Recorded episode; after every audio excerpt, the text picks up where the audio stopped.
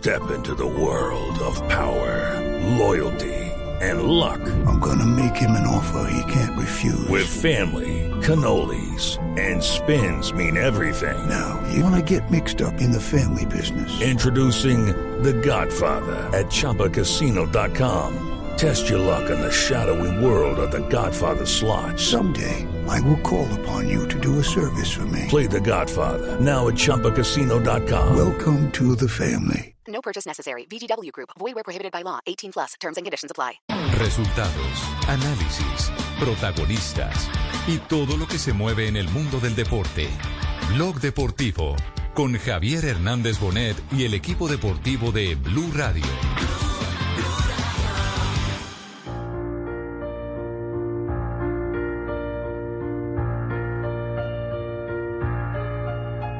y venían los goles y yo los metía.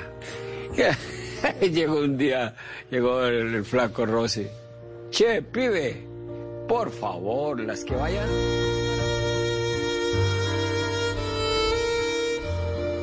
Estábamos en Provenza, siempre vivíamos en Provenza. Uno de los factores importantes por los cuales América fue campeón fue Provenza. Doña Cecilia. Yo gané todo, lo gané por Centurión. Todo, lo gané todo. Fase, Vélez, Vélez y Internacional, pues eran más equipos. Los partidos quedaron 0-0. Bueno, partiendo de la base que yo saqué a Gay por prepotencia, por pendejo, porque... Dos de la tarde, tres minutos. Triste abrir este programa diciéndole a la gente que se ha ido uno de los más ganadores del fútbol colombiano en todos sus tiempos. Pero aparte de eso, eh, un hombre que dignificó la profesión de director técnico. Independiente de las distancias que tomó en alguna oportunidad con el periodismo, a Ochoa siempre, como se le decía, a Ochoa siempre se le respetó. Un hombre que se preparó eh, dentro del terreno de juego y fuera del terreno de juego. El médico Gabriel Ochoa Uribe de los pocos que están en la lista de profesionales que se vistieron de jugador eh, de fútbol, que tuvieron la experiencia inclusive de jugar en el exterior y después dirigir con éxito, como lo hizo con los equipos por donde trasegó Millonarios, Santa Fe, América de Cali, que eh, son los símbolos de esa colección de títulos que han destacado al médico Gabriel Ochoa Uribe. Desde esta tribuna, a toda la familia del doctor Gabriel Ochoa Uribe, a el médico Germán eh, Ochoa, nuestro abrazo solidario y esperando que Dios les dé la fuerza, porque eso es lo único que uno puede pedir, les dé la fuerza para poder soportar el vacío que deja un patriarca de la magnitud de Gabriel Ochoa Uribe. Eh, leí eh, el sentido escrito del Tino Asprilla, que mm, lamentó enormemente la partida del doctor Gabriel Ochoa Uribe. Eh, ¿Usted estuvo cerca del doctor Ochoa cuando estaba en plena competencia, Fausto, o eh, su cercanía fue eh, después de retirarse y de tener vecindad de Tuluá con la ciudad de Cali? Hola Tino, ¿cómo le va? Buenas tardes. Mm, Buenas tardes, Javier. Un saludo para todos.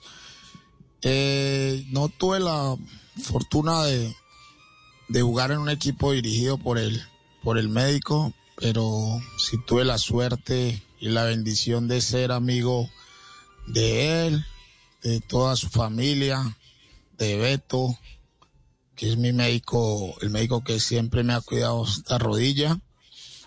Eh, y hace poco en la graduación del nieto, del hijo de Beto, yo estuve con él. Fue la última vez que lo vi. Estuve en la fiesta, sentado en la mesa con él hablando de fútbol. Por ahí hasta las 12 de la noche estuvimos juntos. Eh, ¿Y cómo, y- y sí, cómo muy era, cómo era la- cómo era el comportamiento del eh, Tino? Eh, Es decir, en estos No, últimos era días, muy- porque, porque, porque él estuvo muy ausente en los últimos días. Eh, hay, una, hay una gran entrevista que compartimos eh, a partes con todos los oyentes de Blue Radio en este programa que hizo el periodista Jairo Chávez, un eh, entrañable amigo.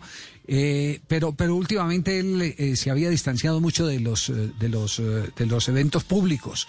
Por eso, por eso la curiosidad. ¿Cómo fueron esos últimos días? ¿De qué se conversaba con Ochoa Uribe? ¿Cuál era el tema? Bueno, Javier, él en ese momento estaba muy bien.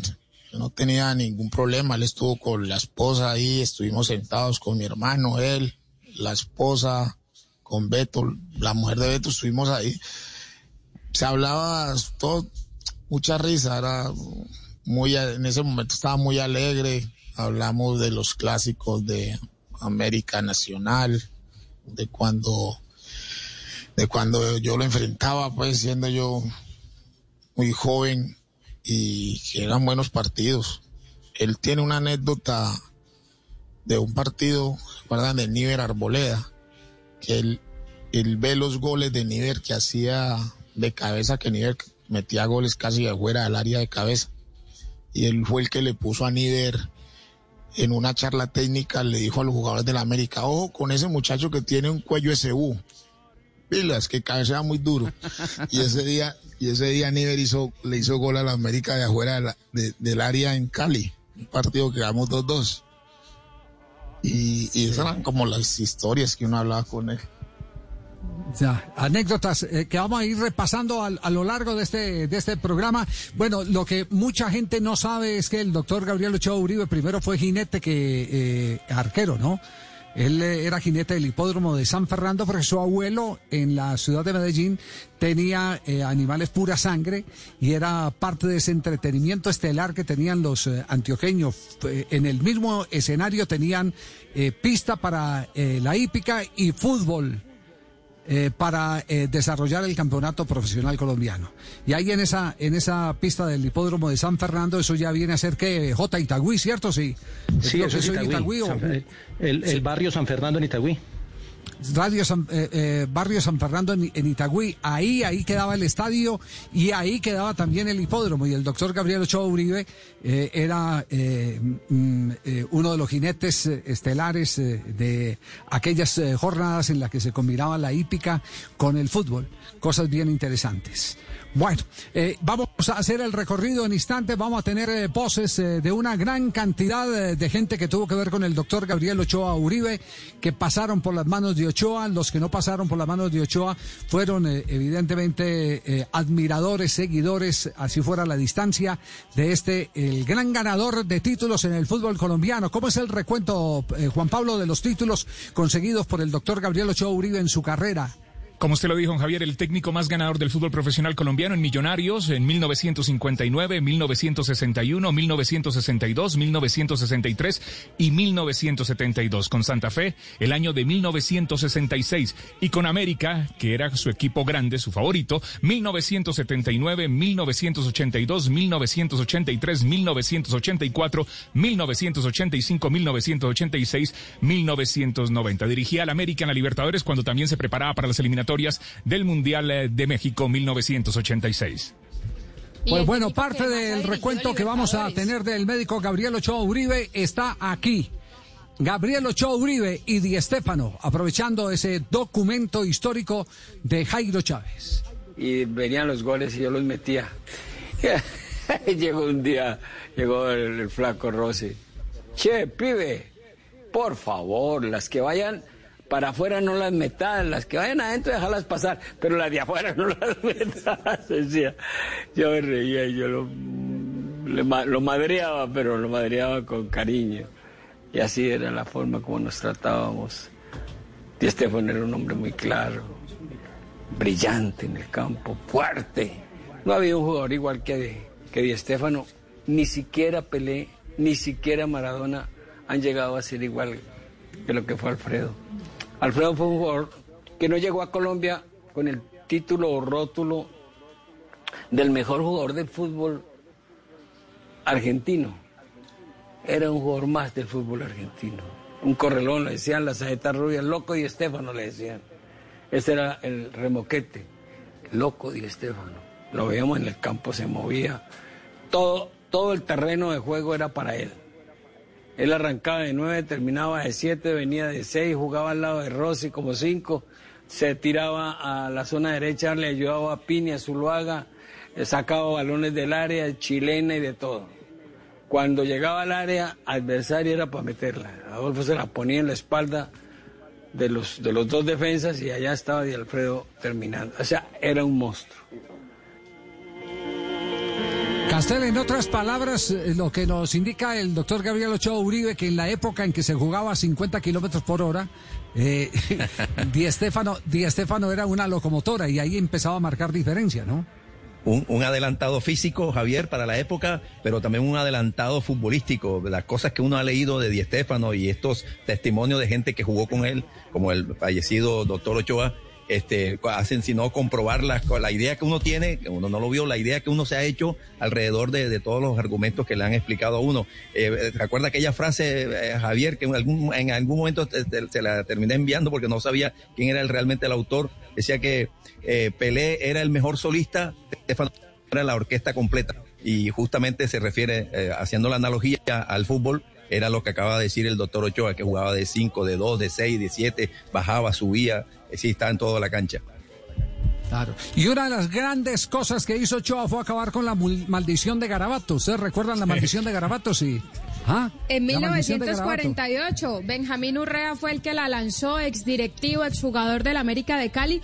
Les lanzó y les dijo que no iban a ser campeones. Y el médico Gabriel Ochoa Uribe, después de la gran insistencia que hizo don Pepino San Giovanni en el 79, llega, hace bendecir toda la sede y hace bendecir también un cuadro del Papa. Y después de eso se consigue el título en ese mismo año.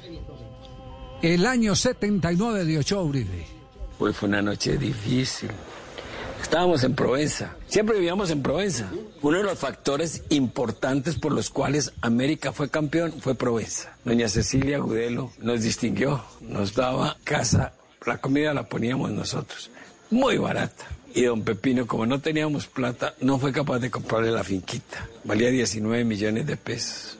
El día del temblor famoso de aquel año, Carlos Gay salió volando por la carretera central en pura bola. Todo el mundo para discutir y yo me voy. Yo no dije nada, vengan a ver, espérense, la casa no se ha caído. No, pero mire esto como tiembla y no sé qué. Hagámonos afuera, esperemos un rato a ver qué pasa.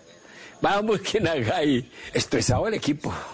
Veníamos de perder en Bogotá con Santa Fe, 1-0 partido que teníamos que haberlo ganado. Y ese partido nos pasó al tercer lugar. Don Pepino vino toda la semana, estuvo hablando con los muchachos, era muy agradable. Ustedes no se preocupen, que ahora ganamos, pierde Magdalena con nosotros y pierde Santa Fe y van a ver que quedamos de primeros. Tienen que darse dos resultados. El equipo estaba bien, sólido, no había problemas. Ah, no, entonces fue una noche difícil con ese problema. Eh, el equipo estaba muy estresado. Fuimos a la misa ahí en Candelaria, a la misa de 9 o de 10 de la mañana. Estuvimos con él, vamos a orar, vamos a pedirle a Dios que nos ayude. No iba al milagroso todavía yo. El año 79 me la pasé, fue en, Candelaria y le regalé, si, si era campeón, le regalaba a la iglesia un San Judas Tadeo. Yo tenía mucha fe que el equipo iba a recuperarse después de haber perdido ese partido frente a Santa Fe. El partido fue duro, tenso, apretado. Ese Gasparoni, el arquero, era un excelente arquero. Cogió cuatro o cinco pelotas importantes a Cáceres, a Lugo. Y ven un tiro libre, tiro libre arco norte. Cañocito estaba del lado de adentro.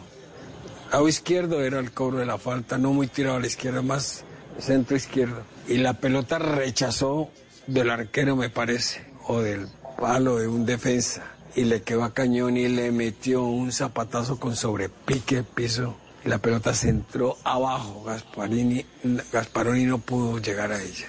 Y comenzaron los infartos. Eso fue lo que más me impresionó. Y el, el, padre del, del árbitro.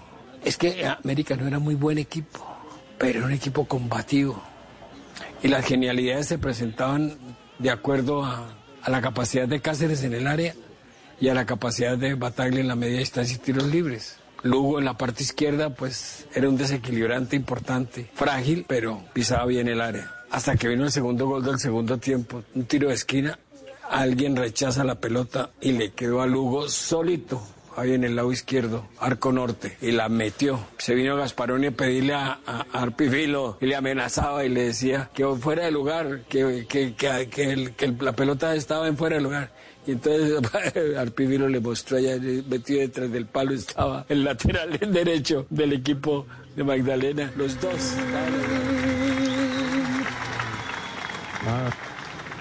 Gabriel Ochoa Uribe, a esta hora estamos evocando los mejores momentos de Ochoa, sus anécdotas, pero hay que complementarlas con quienes tuvieron la oportunidad de compartir con él. Saludamos desde dónde, profe Pinto, usted nos dice en qué lugar se encuentra, si está en Emiratos o está en algún otro lugar eh, realizando ya, desarrollando su trabajo como director técnico del equipo nacional de Emiratos Árabes. ¿Cómo le va, profe?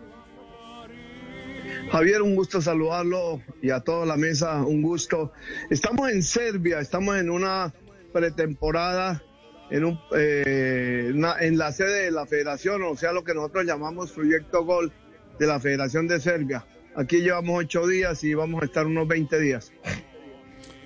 ¿Cómo recibió la noticia de la partida del médico Gabriel Ochoa Uribe? Usted que, tenía tantas eh, afinidades con el médico. Pues un golpe duro, Javier, a pesar de que de pronto sabíamos que iba algo pasar, ¿no? Eh, sabíamos del estado de salud que él tenía desde hace algunos días, pero pensamos que iba a permanecer un poquito más con nosotros. Desafortunadamente se lo llevó Dios y ojalá que esté muy bien por allá porque fue un hombre extraordinario, sensacional. ¿Qué, destaca usted de Ochoa? A las nuevas generaciones, a quienes no tuvieron la oportunidad de, compartir eh, eh, los momentos estelares del médico, eh, ¿qué, legado dejó como para que vamos haciendo un poquitico de análisis? Un ejemplo de responsabilidad, de trabajo, de disciplina, de actualización profesional, de estar siempre en la punta de lo que existe en el fútbol eh, de mucho compromiso con el trabajo. Yo pienso que él comprometía a todos como buen líder que era, ¿no? Y eso fue lo que lo llevó al, éxito, ¿no? Ya, eh, es cierto que el médico era más exigente cuando el equipo estaba eh, arriba de líder que cuando estaba en posiciones secundarias. Pues consentía más en ese momento, ¿no? En el difícil, ¿no? En el otro sí tiene razón Javier al menos lo que yo viví en la época que estuve propiamente con él, millonario, ¿no? Era mucho más exigente y, por supuesto, comprometedor con todo el jugador, con todos los jugadores. Profe Pinto, ¿cuándo fue la última vez que habló con él y de qué hablaron? Hace unos eh, cuatro meses, por lo menos, o un poquito más, ¿no? Unos seis meses. Estábamos con el tema del libro, estuvimos hablando con algunos periodistas que después editaron el libro y todas las cosas, y tocando temas tocando temas de jugadores, de como oía de Adi Estefano, de Pernera, de la historia del fútbol, de los buenos equipos que había tenido, en fin, de todos esos detalles que ellos estaban ahí eh, tomando para buscar construir el libro, ¿no? Claro, eh, profe Pinto, de, de esa etapa del millonario de la que usted nos estaba hablando, ¿alguna anécdota que conserve en su corazón o en su mente, algún momento particular? Una muy importante que fue muy sincera de él fue cuando me dejó una vez trabajando con Wellington y Troilo. ¿Se acuerdan ustedes de Troilo, el centro delantero? Y me dijo, eh, en un viaje no los llevó porque estaban lesionados y me dijo, profe, trabaje los sábados y domingos. Y yo, por supuesto, pues trabajé a, Troilo y a, y a Wellington. Y en uno de esos trabajos, creo que el domingo los llevé a Montserrat. Y el martes, cuando llegamos, o llegaron ellos también, me preguntó, bueno, profe, ¿qué hizo con Willington y con y Troilo? Le digo, médico, pues lo trabajé y lo subí a Monserrate y todo. Me dijo, profe, usted es un berraco subirlos a Monserrate, pero eso no se podía hacer porque estaban resentidos muscularmente. Entonces, Dios santo. ¿Ve? ¿Ve? Se los tiró. Oiga, me tiene asombrada la televisión ahorita de Serbia. Quiero contarles el momento. Están pasando, todos los momentos del fútbol colombiano difíciles, de Pablo, de, todo lo de Cali, el América, de Nacional, Andrés, Pacho, y todo eso de la Copa Libertadores y todo. Increíble en este momento, en, este momento en la televisión de Serbia. Sí, pero, pero calcula cuál es la intención en este momento de eso. Sí, claro, claro, totalmente. Es que me sorprendió eso, sí.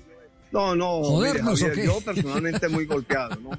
sé el respeto que tenía por él, el cariño, la gratitud, la admiración, porque siempre admiré al doctor Ochoa en todo su contexto, por su forma de trabajo, sus enseñanzas y por supuesto los consejos que me dio siempre en la vida profesional. No me parece que siempre conversábamos, Javier es testigo de los mundiales que pasamos, que convivimos, que comentamos y bueno, yo creo que fue una enseñanza constante de él hacia nosotros y creo yo hacia los jugadores que tuvo siempre y a todos los entrenadores que al lado de él estuvieron, ¿no?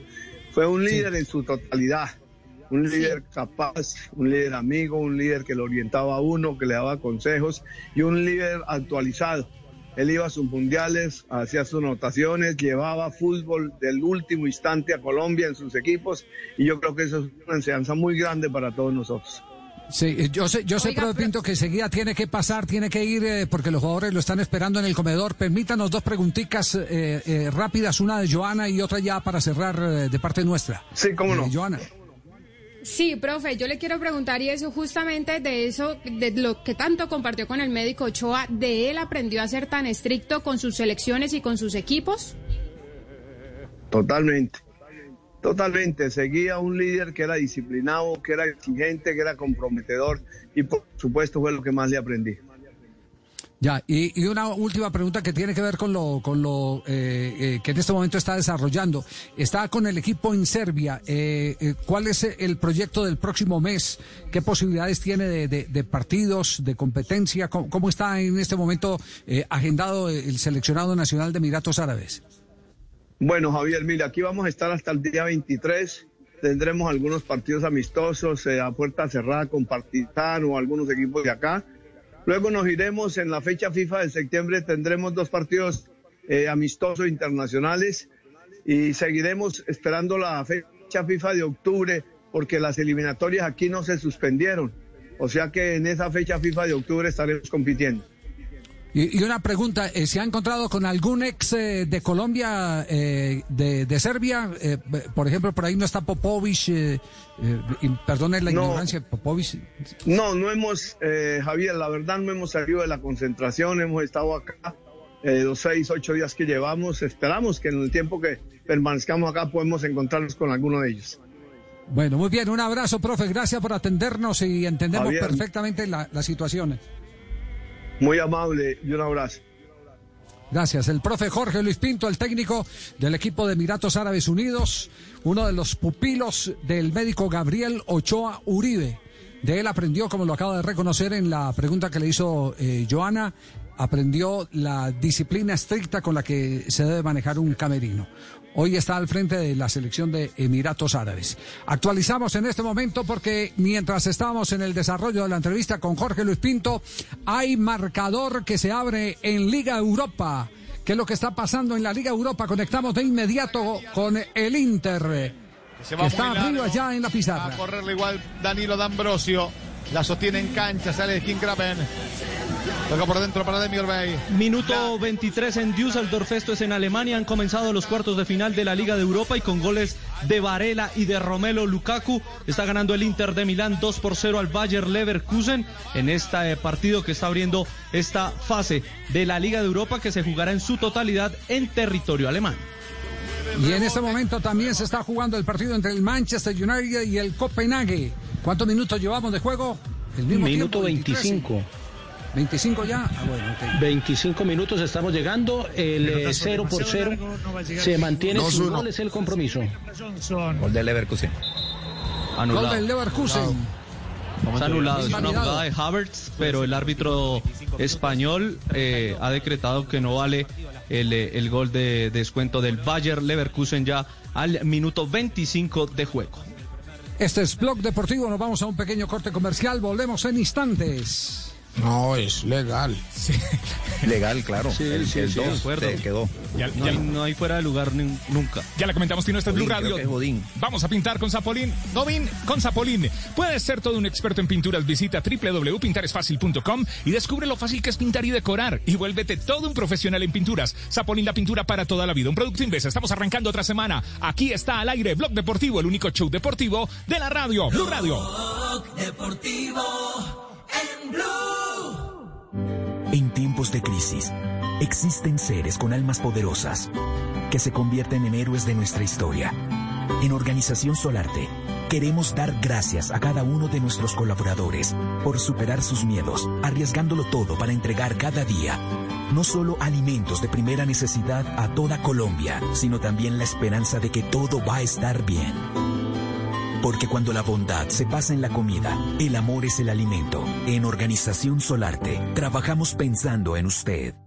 Llega, brinda y gana con Black and White. Participa semanalmente por seis celulares para ti y tus amigos, registrando el código que encuentras al respaldo de cada botella en www.promoviw.com. Entre más códigos registres, más oportunidades tienes. Además, hay mil botellas como premio.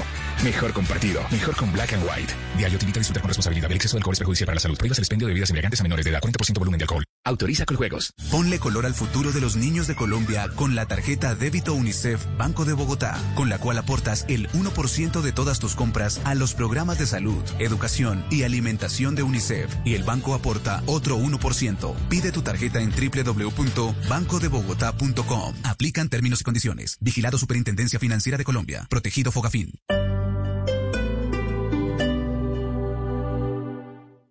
Esta noche en Bla Bla Blue. A las 10, imperdible, Amanda Miguel estará en vivo porque junto a sus hijos y su esposo Diego Verdaguer lanzan Para Mañana, una hermosa canción dedicada a los oyentes de Bla Bla Blue para que la disfruten desde hoy. A las 11, historias que merecen ser contadas de Medellín a Venecia, Italia. Mariana Zafón, una directora de cine colombiana en la alfombra roja del Festival Internacional de Cine de Venecia con un bello cortometraje y un esfuerzo de largometraje. Y después de medianoche nuestra línea telefónica porque en este talk show hablamos todos y hablamos de todo. Bla bla blue, porque ahora te escuchamos en la radio, Blue Radio y bluradio.com.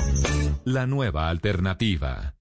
En Fanti estamos comprometidos con tu salud y queremos que respires un aire más limpio. Esto es posible gracias a gas natural vehicular, un combustible que reduce las emisiones de CO2 y material particulado que afectan la calidad del aire. Instala gas natural vehicular llamando al 650-2012 opción 3. Juntos construiremos un futuro mejor.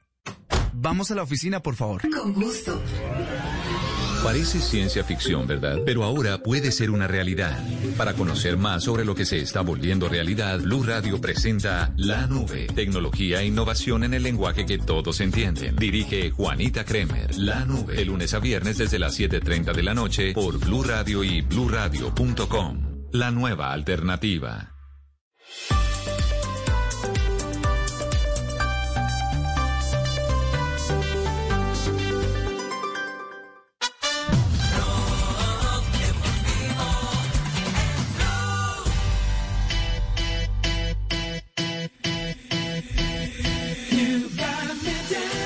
Dos de la tarde, 30 minutos. Estamos arrancando semana en Blog Deportivo, el único show deportivo de la radio.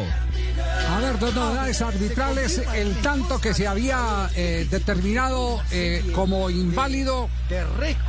Finalmente se hizo válido para el Leverkusen, pero después vino una jugada de penalti.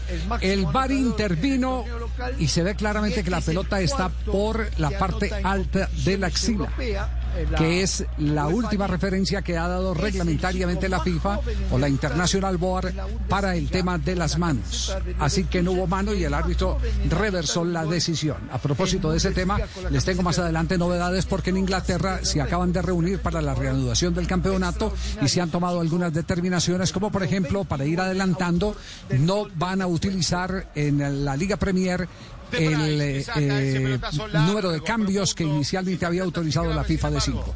Juanjo Buscalia, lo saludamos desde Buenos Aires. Juanjo, ¿cómo le va? Novedades en Argentina. Hola, don Javi. ¿Qué ha pasado? Novedades en River con Juanfer Quintero, novedades en Boca con Cardona, nada más ni nada menos. Vamos por partes. A River llegó una oferta desde el fútbol chino por Juan Fernando Quintero. Esta oferta llegó es de manera oficial. ¿Se acuerdan aquella que hablábamos tanto de Qatar que nunca terminó de confirmarse? Bueno, esta sí llegó a las oficinas de River. La oferta es de 10 millones de dólares brutos. A River le quedarían por la operación 7 millones de dólares netos. Y Boca tiene por la salida, eh, River tiene por la salida de Juanfer una cláusula de 20 millones de dólares. Es decir, la oferta sería por la mitad.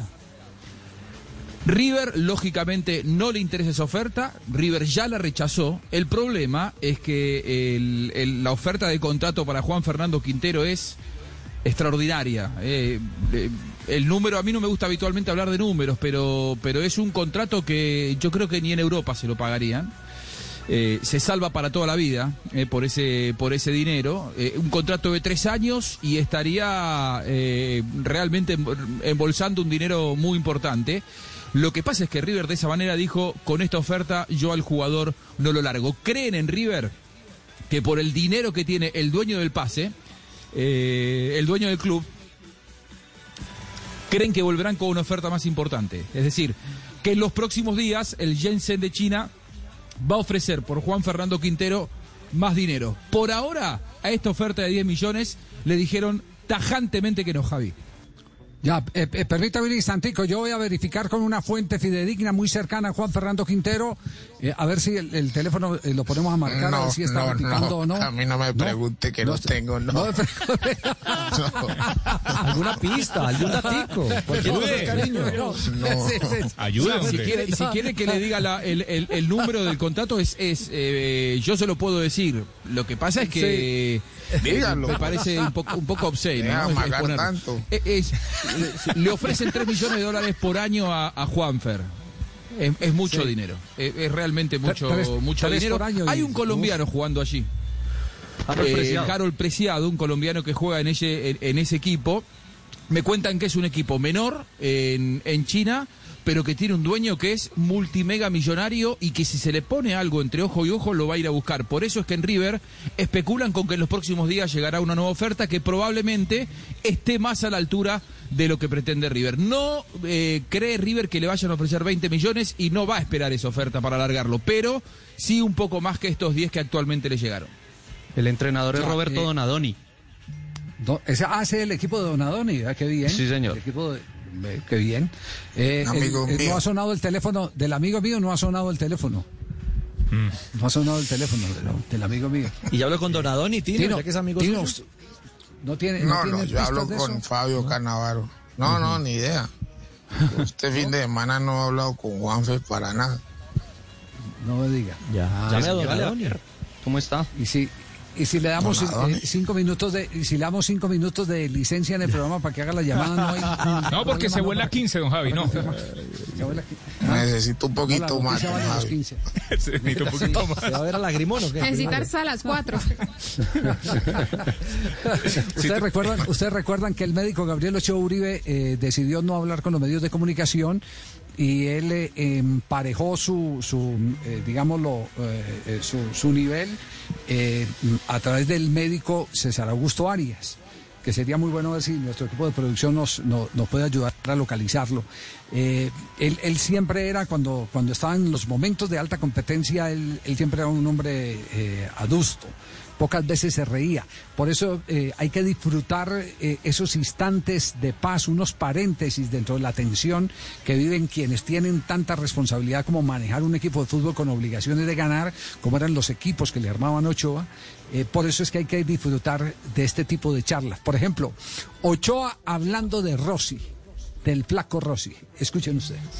Con el Flaco Rossi hay una anécdota importante en, en Viña del Mar. Jugábamos contra Vasco de Gama en Viña, un torneo suramericano que iban los cuatro o cinco equipos mejores de Sudamérica, entonces estaban millonarios. Y el partido estaba muy duro, entonces el partido estaba en el medio campo haciendo correr a- al Flaco, a Soria, Zuluaga, Pini, pero Adolfo no corría mucho porque Adolfo no necesitaba correr, Adolfo no marcaba a nadie, Adolfo se movía en el terreno caminando, esperando que le dieran la pelota para él crear la acción corta con Baez, larga con Di Stéfano, larga con Reyes o Maurín, cerca para pegarle la media distancia porque le pegaba muy bien en los 30 metros, Adolfo era un ambidiestro, le pegaba mejor de zurda que de derecha. Entonces, mm, en algún momento Adolfo estaba parado y entonces el flaco Rossi con la lengua afuera y con luchando dijo, maestro, hay que correr. Se quedó mirándolo. Para eso estás vos, le dijo. Maestro, hay que correr. Para eso estás vos. Entonces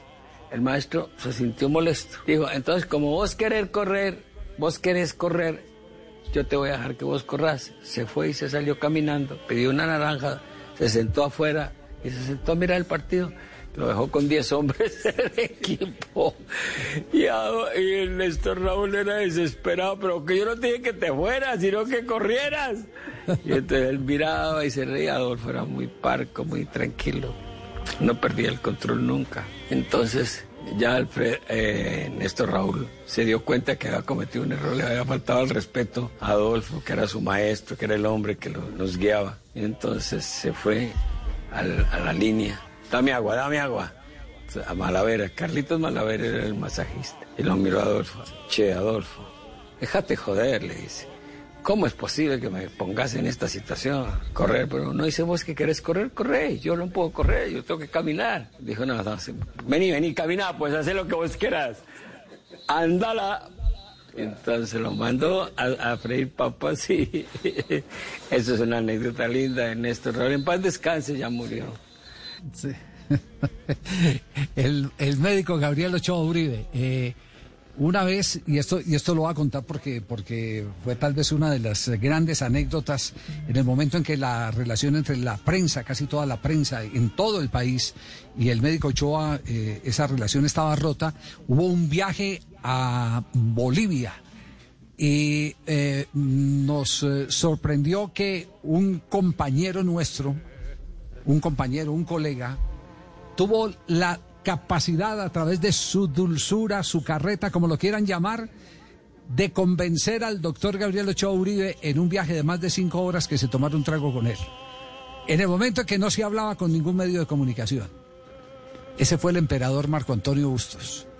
Logró hacerle tomar en un avión un trago a Gabriel Ochoa Uribe cuando tenía todos los circuitos cortados con los medios de comunicación. Esa fue una, una proeza que habla perfectamente de eh, Marco Antonio eh, como personaje y del doctor Gabriel Ochoa Uribe, que tenía un corazón muy grande, lo que pasa es que pocas veces lo dejaba ver.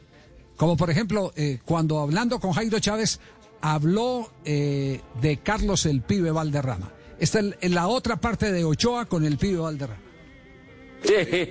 Carlitos, la noche que nos reunimos aquí en el DAN con los muchachos que venían para viajar con nosotros a, Paraguay. Estaba Carlitos, yo lo, yo lo puse. Terminó la charla y papá, papá, papá. Entonces le dije, Carlitos, quédate que voy a charlar un ratico contigo. Ah, sí, médico, ¿cómo no? ¿Cómo estás? Bien, bien, bien. Te admiro, estás jugando muy bien. Ha sido un factor importante este Cali. Pero tenemos compromiso de Colombia con, con Paraguay, necesitamos ganarlo. Sí, médico, ¿cómo no? Pues sabes que a mí no me agrada tu pelo. No me gusta verte así. Le decían eso. ¿Por qué? porque no sé. No me acostumbré a verte de pelo largo ni ver a ningún jugador de pelo largo así entortijado. Y yo me dijo, no hay ningún problema, yo me voy. Le dije, no, Carlos, tampoco es para que te vayas. No me gusta. Si tú lo puedes sacrificar, estupendo. Pues, si no lo puedes sacrificar, pues vámonos. Pues ah, tendrá que ser así. Vámonos, pero sin cortar mi pelo. Bueno, eh, de las poquitas que perdió el doctor Ochoa con los jugadores, con nadie más ni nadie menos que Carlos el pibe Valderrama. Ajá. Nadie fue capaz de hacerle cortar el pelo. intocable, ¿ah? Sí, sí, sí, La rabia que le toquen ese pelo. Qué capacidad de, qué capacidad de relatar detalles, pero tan preciso. O sea, cuando va a contar algo sobre alrededor de ese algo, de quién hizo el gol, desde qué lugar, decir, es capacidad narrativa, primero la gran memoria que tenía para recordar cada profe, detalle. échele otra monedita, por favor, échele otra monedita. Una L500. Ay, yo, una yo 500 ahí, y listo. Perfecto. Se movió de la maca y se le fue la señal. El audífono de la moneda era yo. Estaba saliendo perfecto este, este bloque. Bueno, complementamos antes de ir a nuestro corte comercial y al minuto de noticia para no dejar en punta la otra noticia en Argentina que es la del el jugador Edwin Cardona. Eh, ¿Qué es lo último que hay en el caso de Edwin Cardona, eh, Juanjo? Lo último de Cardona, que Cardona quiere ir a Boca, que Riquelme lo quiere en Boca, eh, hay un pequeño detalle, me cuentan desde Boca, claro. El pase es de Monterrey, el futbolista está en Cholos de Tijuana. Y en Cholos de Tijuana no lo quieren al futbolista. El tema es que la última vez que Cardona estuvo muy cerca de volver a Boca, su representante dijo en el medio, no, hay una oferta de Qatar, le ofrece el mejor dinero, se va para allá. Cardona nunca jugó en Qatar y terminó recalando en Cardona. Es por eso que en Boca miran con cierto recelo cuál es la actitud que va a tomar en los próximos días el representante de Cardona. Las dos partes se quieren, hay que terminar, de, ligar alguna, de limar algunas eh, cosas que quedaron de aquella negociación en donde yo les digo que creían que iba a llegar a Boca y que se lo quisieron llevar a Qatar. Yo creo que como este mercado de pases va a ser largo, es muy posible que Cardona vaya a terminar jugando en Boca, sobre todo porque Riquelme está desesperado, Javi. Los representantes no mandan en los jugadores. Eh, pero La sí- decisión es del jugador siempre. Claro, pero sí hay algunos que se atraviesan. Uy, sí hay Pero algunos que los jugadores son bobos. La, O sea, ah, sí, eso sí. es que uno muy bobo pues, Y para les que dicen a los persona futbolistas, por uno. tengo una mejor oferta, te van a dar más plata y bueno, el futbolista sí. espera Sí, y encima sí, después sí. ni siquiera Sí, lo llevó a. Qatar, terminó jugando en Pues, Tijuana en donde no lo querían, pues, ese es el problema. Sí, pues mire, no puede- es que ese es el lío, no pueden creer en esas cosas hasta que no vean la firma. Ellos tienen que estar empapados de todo. Que te pueden prometer una cosa, pero a ver, muéstremelo. Como Le, hace. le hago la pregunta a Tino antes de ir a comerciales. Le hago la pregunta a Tino. Eh, eh, en el caso, por ejemplo, de Juan Fernando Quintero, ¿usted esperaría que le hicieran una nueva oferta o usted le agarraría, le arrebataría de la mano esa posibilidad a, a los chinos? Lo que pasa es que la situación de Boca, como, eh, perdón, la situación de River no es muy buena económicamente, entonces. Sí. No, yo lo digo, yo lo digo porque casos sí han visto de jugadores que han dicho no y sus representantes han dicho no o su club han dicho no y, y- y se va la mejor oferta. Y después pasan los días y pasan los días y tienen el infortunio de que o el jugador decayó o el jugador se Todo lo que se va no vuelve. Claro. Exactamente, eso es. Eso hay que, hay que aprovechar la pasada del bus. Ajá. Que a lo mejor no vuelve. Estamos en China, pero para China tiene que sacar mucha plata. No, ahí, ahí no es en bus, ahí es en avión, tranquilo. Dos de la tarde, 43 minutos. Con Pinturas Zapolín puedes ser todo un experto en pinturas. Visita www.pintaresfacil.com y descubre lo fácil que es pintar y decorar. Y vuélvete todo un profesional en Pinturas Zapolín. Zapolín, la pintura para toda la vida, un producto Invesa. Zapolín siempre con blog deportivo, con el fútbol, en pandemia o en la normalidad. Zapolín, re- arreglando las casas, decorando las casas de los colombianos. ¿No te sientes seguro o segura en casa? Si estás viviendo algún tipo de maltrato o conoces a alguien que está siendo agredido, ingresa a porquequieroestarbien.com o llámanos al 300-912-5231. Somos un centro de apoyo e información en línea, donde te acompañamos, te escuchamos y te ayudamos. Una iniciativa de la Fundación Santo Domingo y Profamilia, con el apoyo de Blue Radio. Colombia, un lugar de contrastes con gente emprendedora que cosecha con amor el fruto del aceite de palma que alimenta a millones de familias colombianas. Busca el sello aceite de palma 100% colombiano en la etiqueta. Aceite de palma 100% colombiano, único como nuestra tierra. Una campaña de Fede Palma con el apoyo del Fondo de Fomento Panero. En tiempos de crisis, existen seres con almas poderosas que se convierten en héroes de nuestra historia. En Organización Solarte, queremos dar gracias a cada uno de nuestros colaboradores por superar sus miedos, arriesgándolo todo para entregar cada día no solo alimentos de primera necesidad a toda Colombia, sino también la esperanza de que todo va a estar bien. Porque cuando la bondad se pasa en la comida, el amor es el alimento. En Organización Solarte, trabajamos pensando en usted. ¿Aló? Doña Patricia, es para decirle que sí voy a pintar hoy. Y también me alcanza para cumplirle a su hermana. Es que yo uso Zapolín, que seca más rápido. Y es más cubrimiento y más rendimiento. Zapolín, la pintura para. Ponle color al futuro de los niños de Colombia con la tarjeta Débito UNICEF Banco de Bogotá, con la cual aportas el 1% de todas tus compras a los programas de salud, educación y alimentación de UNICEF. Y el banco aporta otro 1%. Pide tu tarjeta en www.bancodebogotá.com. Aplican términos y condiciones. Vigilado Superintendencia Financiera de Colombia. Protegido Fogafín. Llega, brinda y gana con Black and White. Participa semanalmente por seis celulares para ti y tus amigos, registrando el código que encuentras al respaldo de cada botella en www.promobiw.com. Entre más códigos registres, más oportunidades tienes. Además, hay mil botellas como premio. Mejor compartido, mejor con Black and White. Diario te invita a disfrutar con responsabilidad. El exceso de alcohol es perjudicial para la salud. Prohíbas el expendio de bebidas embriagantes a menores de edad. 40% volumen de alcohol. Autoriza con juegos. Radio y Glucerna presentan Médico en Casa. Hoy en Blue Radio nos acompaña la nutricionista María Camila Gómez, quien nos hablará sobre los tipos de diabetes. La diabetes se caracteriza por niveles elevados de azúcar en sangre. Existen tres tipos. La 1, donde el páncreas no es capaz de producir insulina. La 2, el organismo no produce suficiente insulina o no puede utilizarla adecuadamente. Y la 3, o gestacional, cuando aumenta la glucosa en sangre durante el embarazo. El tratamiento dependerá del paciente. Podría requerir medicamentos como la insulina, pero en todos los casos requiere llevar una alimentación balanceada, variada y un estilo de vida saludable que permita controlar los niveles de azúcar en sangre y prevenir complicaciones. Glucerna es una fórmula especializada que contribuye a la adecuada nutrición de personas con diabetes. Su fórmula ayuda a mantener estables los niveles de azúcar gracias a los carbohidratos de liberación lenta. Además contiene vitaminas y minerales. Consulta con tu médico o nutricionista si junto con ejercicio y una dieta saludable puedes complementar tu tratamiento con glucerna. Con glucerna sigue siendo tú. En Blue Radio, un minuto de noticias.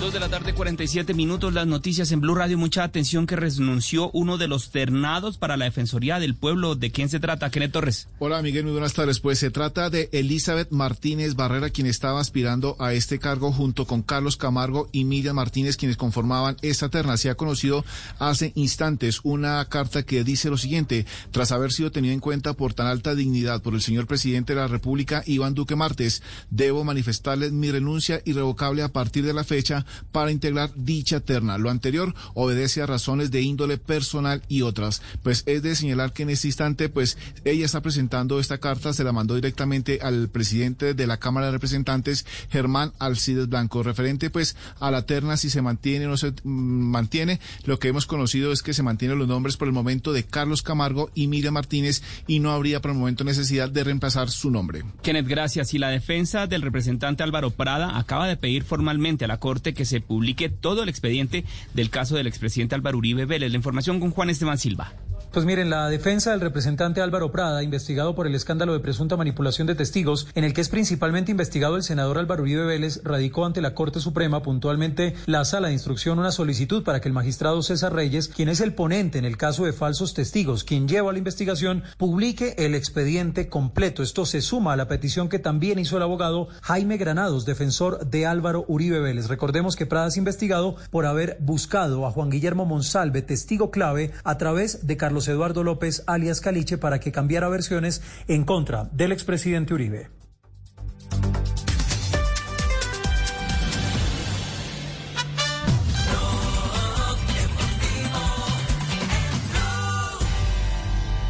Deja de mentirte. La foto que subiste con él diciendo que era tu Son las 2 de la tarde, 48 minutos. Estamos arrancando semana. Aquí estamos en Blog Radio, Blog Deportivo. 2 de la tarde, 48 minutos le dio su reloj Ibaquirasi. Sí, señor. 2.49 cambió el reloj. Es, hor- es hora de saludar a, a un hombre que eh, le cambió el destino en aquel año de 1979 a la América de Cali y que contribuyó de la mano del doctor Gabriel Ochoa Uribe a que se quebrara la maldición de Garabato. Don Pepino San Giovanni, don Pepino, qué placerazo tenerlo acá en Blog Deportivo hasta ahora en Blue Radio. ¿Cómo le va? Gracias, muy bien, gracias, muy amable. Bueno, ¿qué recuerdos tiene del médico? ¿Usted cómo lo convenció para que fuera técnico de América de Cali e iniciar esa seguidilla de éxitos que lo llevó a lo más alto, a, la parte más alta de la ola como técnico en el fútbol colombiano? Porque siempre pensaba de que el médico Ochoa era un excelente técnico y sabía cómo, cómo conducir los grupos en un equipo de fútbol. Por eso que decidí de ir detrás de médico Ochoa porque pensé de que el único que podía dar unos títulos a la América de Cali era él. Y así fue, y así se lograron los varios títulos. Don Pepino, eh, eh, eh, ¿es cierto aquello que manifestó siempre el doctor Ochoa de que su contrato se renovaba cada 24 horas, que no tenían nada Es escrito? cierto, es cierto, nunca firmamos un contrato. Eh, y yo me reía de una cierta forma y le digo, tranquilo, médico, todos los días el hecho de que lleguemos aquí y nos saludemos es suficiente. Y estuvo, Qué maravilla. estuvo, estuvo una cantidad de años entregándose totalmente, logrando lo que se logró. Ya. Don Pepino, ¿cómo hizo para convencerlo? ¿Usted qué, usted qué, le, qué, qué proyecto le ofreció? ¿Por dónde lo sedujo? No, ningún proyecto, sino que le dije, cuando me atendió en Bogotá en el consultorio de que yo pensaba que el único que podía ser campeón a la América era él, porque tenía el América en el corazón por el hecho de que ya había sido jugador del América cuando tenía 25 años. Y eso lo emocionó un poco y, fue pensando hasta que me llamó como a los tres días de esa reunión que tuvimos en la, oficina de él, me llamó y me dijo, señor San Joan, quisiera hablar con usted, ¿es posible? Digo, doctor, mañana nos vemos en el Tequetama, ¿está bien? Y así fue. Hasta las cuatro de la mañana, y charlando, mirando, hasta que él me dijo, si usted es el presidente de la América, yo soy el técnico, de lo contrario no. Digo, doctor, yo sueno, el actual presidente quiere que sea yo. Por eso que vengo detrás de una persona de los conocimientos como los suyos. Ya. Don, Pepino, ¿qué, ¿qué, lo marcó de, Ochoa? Que usted recuerde, este, este es el sello de Ochoa. ¿Alguna anécdota en particular, algún episodio específico? No, la disciplina, la disciplina que tenía con sus grupos de jugadores, la exigencia, la entrega total de parte de él y la exigencia, desde luego, de todos los jugadores para meterse en el juego que tenía que ser. ¿Cuándo habló por última vez con el médico? Eh, no hacía mucho, hacía un, año más o menos de hablar, se hablaba después, pero hace un año, año y medio que vino hasta la fábrica a visitarme, queriendo recordar el campo donde entrenamos y todo eso. ¿Es verdad que se lo hizo reformar cuando asumió la dirección técnica de América? Sí, es cierto. Tuvo que arreglar la cancha, tuvo que hacer una pista para que los jugadores pudieran eh, correr, hacer ejercicio, eh, hacer una cancha, eh, hacer un arco de, de, ladrillo donde se pintó el arco para que los jugadores pudieran patear a los diferentes números. ¿eh? Y ahí está todavía. Pues, igual como igual como la diseñó él. Pues don Pepino, un placer saludarlo a esta. Sí. Gracias. Ahora lo está disfrutando el equipo de Orso Marzo. De ah, Orso Marzo, claro, que es de, que es de la casa. Eh, pues, pues un placer y, tener ese grato eh, recuerdo eh, de una amistad entrañable que surgió de un compromiso de amigos. Y usted es el presidente, yo soy el técnico y perduró hasta, hasta siempre. Esos, esos son los, las amistades que se tienen que valorar. Don Pepino, muy amable, gracias por su tiempo. Gracias, muy amable a usted. Un abrazo. ¿Cómo fue el amor de eh, Gabriel Ochoa Uribe por el América de Cali? ¿Por qué? ¿Desde dónde? ¿Cómo inició? América lo conozco desde que tenía ocho años. Etienne, mi padrastro, es del Valle y él comenzó trabajando con el chino Salazar, un, entrenador que había, y él era el asistente del chino Salazar. Entonces, cuando yo estoy en Medellín ya con mis 8 o 9 años y Etienne está en, la parte de entrenador de caballos de carrera, comienzan a llegar los equipos del Valle, América, Boca, Selección Valle, al torneo nacional del 38. y yo era el la mascota del Valle. Tengo una foto por ahí. Y estoy con toda la gente del Valle de aquella época, Selección Valle, que jugaba el torneo. Como que yo tengo ya una interrelación como niño con el fútbol del Valle. Le llevábamos balones. Entonces comenzó esa amistad y cuando yo ya tuve 16 años que jugaba en el Tinobol de Medellín. El Tinobol de Medellín era la Unión Indulana de, de Medellín equipo de los Álvarez. Gabriel Álvarez me llevó a jugar en la quinta categoría del Tinobol y posteriormente comencé el ascenso hasta que quedé de segundo de Gabriel Mejía, con 16 años. Un día Gabriel no pudo jugar, se fue a Bogotá y me tocó jugar el primer partido en primera frente a Huracán. Quedamos 2-2 y ahí comenzó mi actividad como futbolista no profesional, sino de primera categoría. Dimas Gómez era como un padre, como un hermano. Me escribió una carta muy linda, por ahí debe estar, en la que él quería que yo viniese a Cali a ver jugar al América y a verlo y a compartir y a ver si me animaba a jugar por América. Y así fue. Dimas abrió la ruta para que yo me hiciera cargo de, de esa parte con Jorge Aragón y me gané mis primeros 25 pesos en, en un partido jugado contra el Orión de Costa Rica. Quedamos 2-2 o 2-1 ganándoles. Y comenzó entonces el ir y venir. Yo estudiaba bachillerato en el año 46, 47.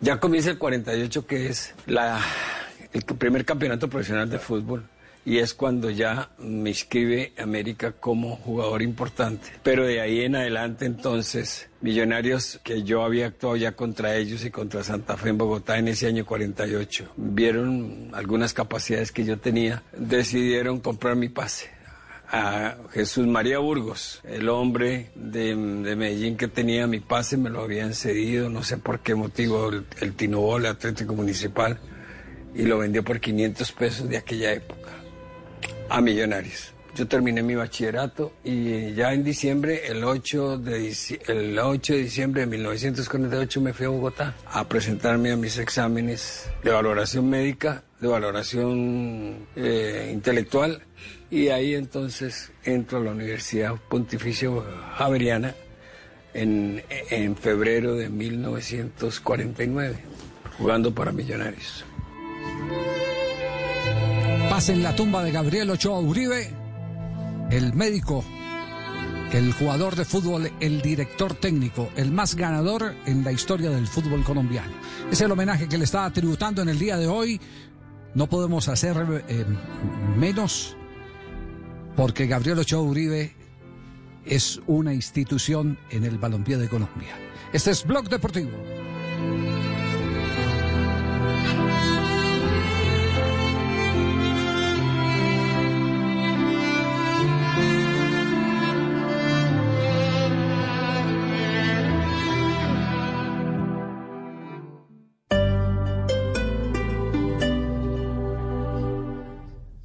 Prosegur Alarmas, confíe la protección de su hogar o negocio con la mejor tecnología y seguridad en Colombia desde 3,400 pesos diarios. Marca ya numeral 743. Recuerda, numeral 743 o ingresa a prosegur.com.co y la Superintendencia de y Seguridad Privada. Blue Radio, la nueva alternativa.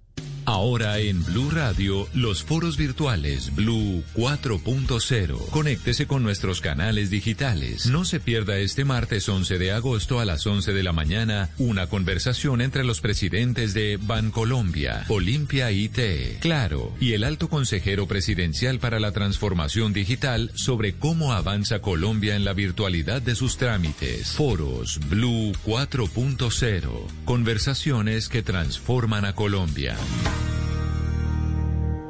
En Fanti estamos comprometidos con tu salud y queremos que respires un aire más limpio. Esto es posible gracias a gas natural vehicular, un combustible que reduce las emisiones de CO2 y material particulado que afectan la calidad del aire. Instala gas natural vehicular llamando al 650-2012 opción 3. Juntos construiremos un futuro mejor. Han sido 45 años, llegando a más de 170 municipios, beneficiando a más de un millón de colombianos. Esta es la revolución a la que te queremos invitar. Llénate de fuerza y solidaridad por Colombia. Únete este 29 y 30 de agosto a la caminata virtual de la solidaridad en solidaridadporcolombia.com. Patrocina con subsidio Banco Averillas, Cámara de Comercio de Bogotá, Banco Popular, Cruz Verde. Apoya Ministerio de Cultura, Programa Nacional de Concertación Cultural y Alcaldía Mayor de Bogotá. La cultura es de todos. Ministerio de Cultura.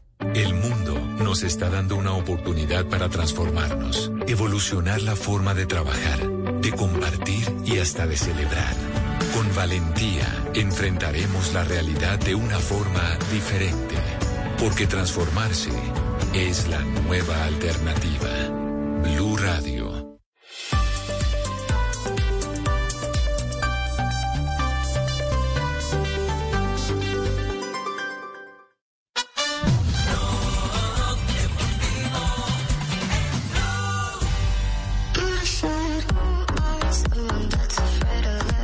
3 de la tarde, 3, un minuto. Estás escuchando Blog Deportivo en Blue Radio. La nueva alternativa, estamos arrancando semana. ¿Qué fue lo más importante, Ricardo, de lo manifestado hoy por el nuevo presidente de la División Mayor del Fútbol Colombiano, Fernando Jaramillo?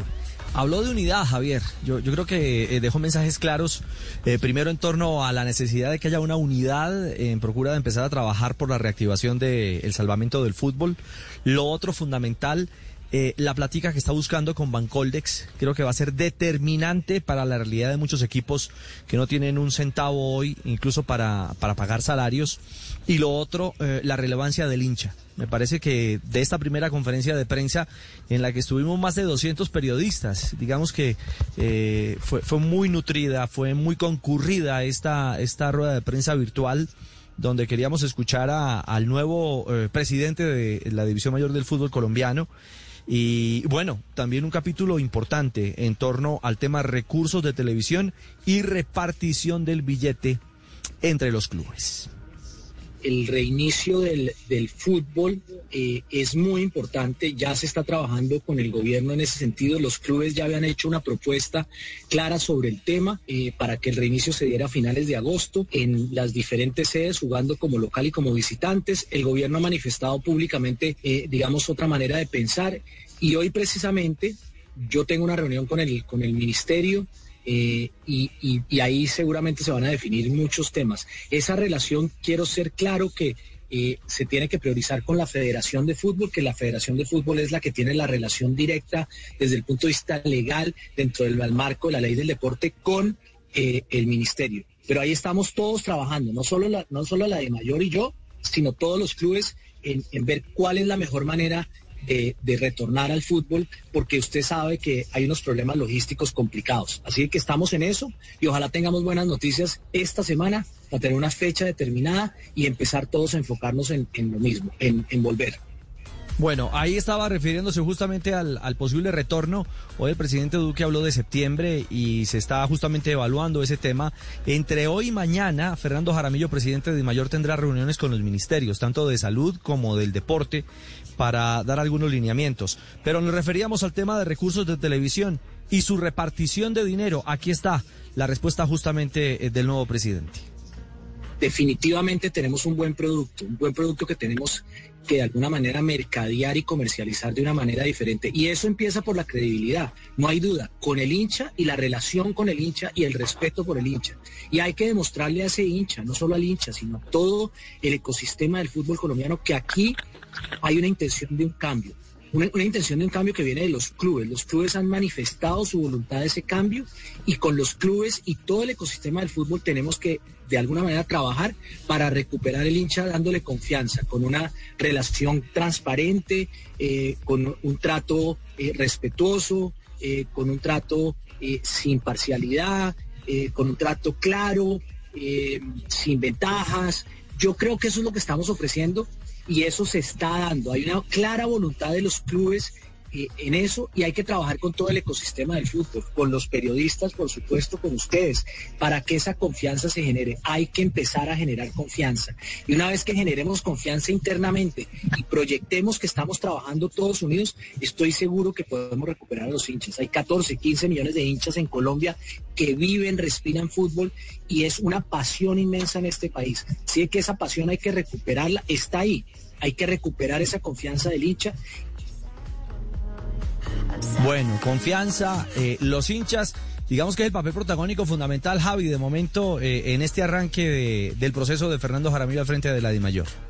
Sí, eh, me, quedó, me quedó dando vueltas el, tema que quiso decir con, un producto sin, sin parcialidad y cosas por el estilo. ¿Que rediseñarán también la orientación periodística de Wino? que bueno, no, no, no lo sé porque en realidad no, fue estoy hilando muy o, estoy hilando muy delgadito yo, no, no sé. no, yo no, no, no, no, no, porque no, ¿Mm? porque, porque, porque no sé, está hablando de un producto. entrevistas de esta mañana decía eso, que el operador sabe que tiene que cambiar cosas para que la gente pueda asumir el producto. Por ejemplo, si es asociado a lo que usted nos está diciendo. Ah, entonces no, estaba equivocado en la. No, yo no di entrevistas esta mañana. Últimamente me he dedicado a rezar por la mañana y a trabajar por la tarde, entonces no. Está bien. No he podido, sí. Está bien así. Pero, pero si, es, si es así como se siente. Sí, no, no, no, por eso, por eso le pregunto. Sí. Eh, no, pero realmente no ahondó en ese, en ese tipo de detalles. Pues, eh, es decir, no se refirió a ningún canal en especial ni al hoy poseedor de los derechos de transmisión. A ver, Lo único es que Ricardo, sí. pero, es que- pero, pero ¿cómo va a hablar de un canal? es- de- no necesita nombrar un canal en especial si no hay sino uno Solo con hay uno. contrato. No, está claro, está claro, pero me Sí. refiero a que no hubo un señalamiento directo al tema de contenido o manejo. A- a- lo único que planteó fue eso, como usted lo, como usted lo dice, digamos, eh, eh, en esos Sí. términos. En esos términos. No, pero, pero, pero Sebastián, ¿dónde lo yo? De, de crédito, Sebastián, que no hay ningún problema. Aquí no hay ningún problema en mencionar lo que los colegas hacen. Me parece maravilloso que tenga cabida en todos lados y que a cada quien le den el reconocimiento. ¿Usted dónde lo escuchó esta mañana? Sí, en, en la W, don, don Javi. En la W. Ah, bueno. Y, y habló de ese Sí. tema puntualmente.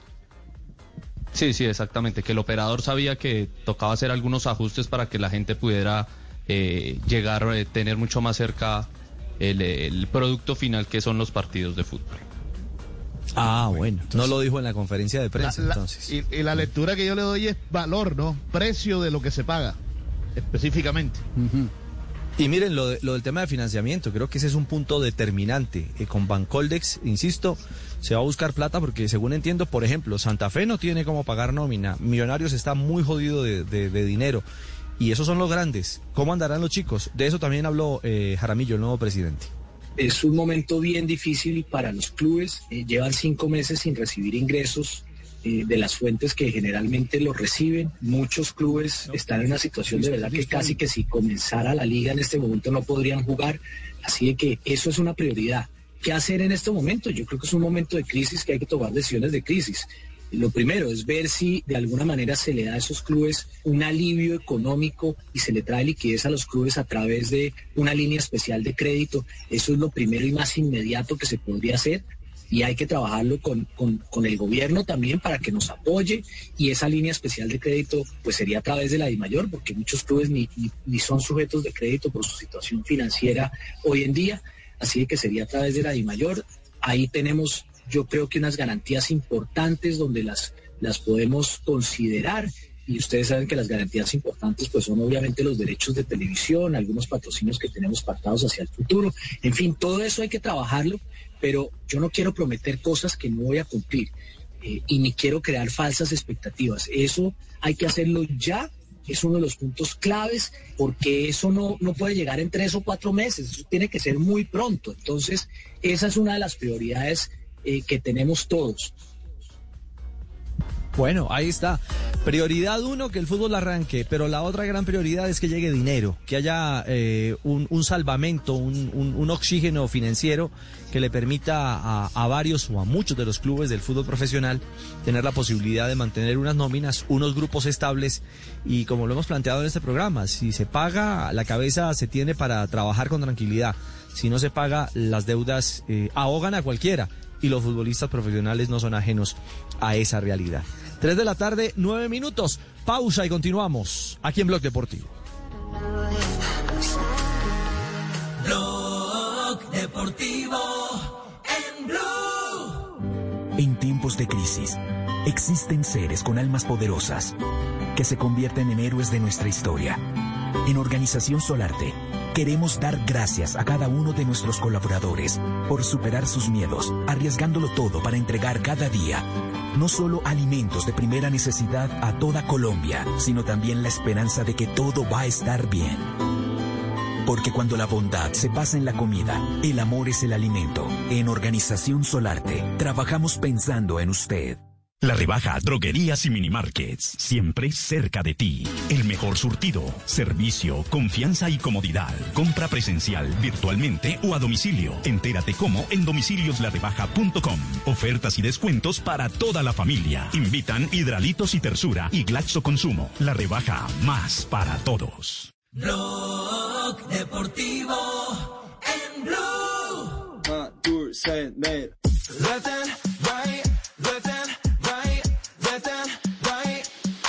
17. 하! 잊지 말아야 해 줄배선에 설 때는 무릎 꿇고 고개를 들어 무릎 꿇고서 추진력을 얻고 나면 제일 먼저 Son las 3 de la tarde, 10 minutos. Estás escuchando Blog Deportivo y en un minuto de noticias. Ya regresamos. En Blue Radio, un minuto de noticias. 3 de la tarde, 11 minutos, las noticias en Blue Radio. Hay alerta roja en este momento en las unidades de cuidados intensivos de Villavicencio, luego de llegar al 85% de ocupación. Los detalles con Carlos Andrés Pérez. Según el último reporte emitido por la Secretaría de Salud de Villavicencio, la ocupación de las unidades de cuidados intensivos de la ciudad se encuentra en un 85%, encendiendo las alarmas de las autoridades sanitarias. Actualmente en Villavicencio hay más de 1.500 casos activos de COVID en toda la ciudad y se han registrado 44 personas muertas por este virus y según los expertos aún no ha llegado el pico más alto de la pandemia a la ciudad. Carlos, gracias. Y Dos soldados resultaron heridos después de que subversivos del ELN activaran una carga explosiva al paso de las tropas que patrullaban en la vereda El Retiro, esto en Tibú. Y en otras noticias, desde Washington, el representante Juan Guaidó en Estados Unidos alertó sobre el peligro de los presos políticos ante posibles casos de COVID-19 en las cárceles venezolanas. Santiago Martínez.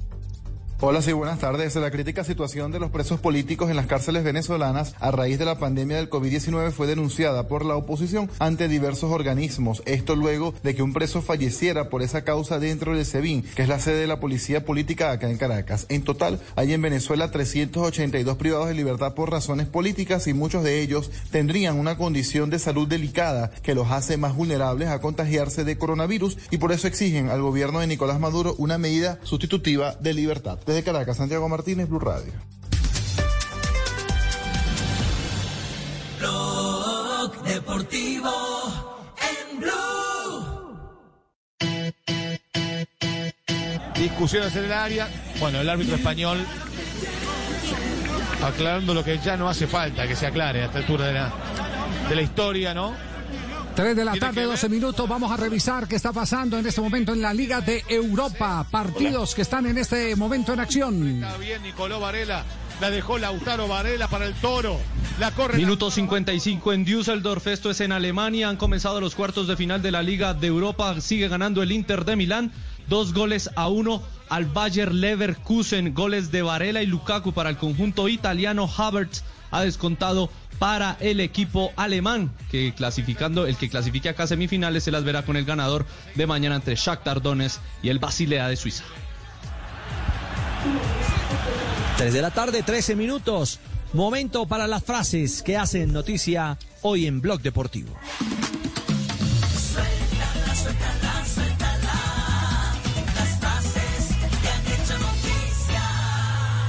Arrancamos las frases que son noticia. André Pirlo, nuevo entrenador de la Juventus, listo para esta fantástica oportunidad. El 30 de julio eh, habíamos contado aquí en Blog Deportivo que iba a ser el entrenador de la Sub-23, ahora es el entrenador del primer equipo.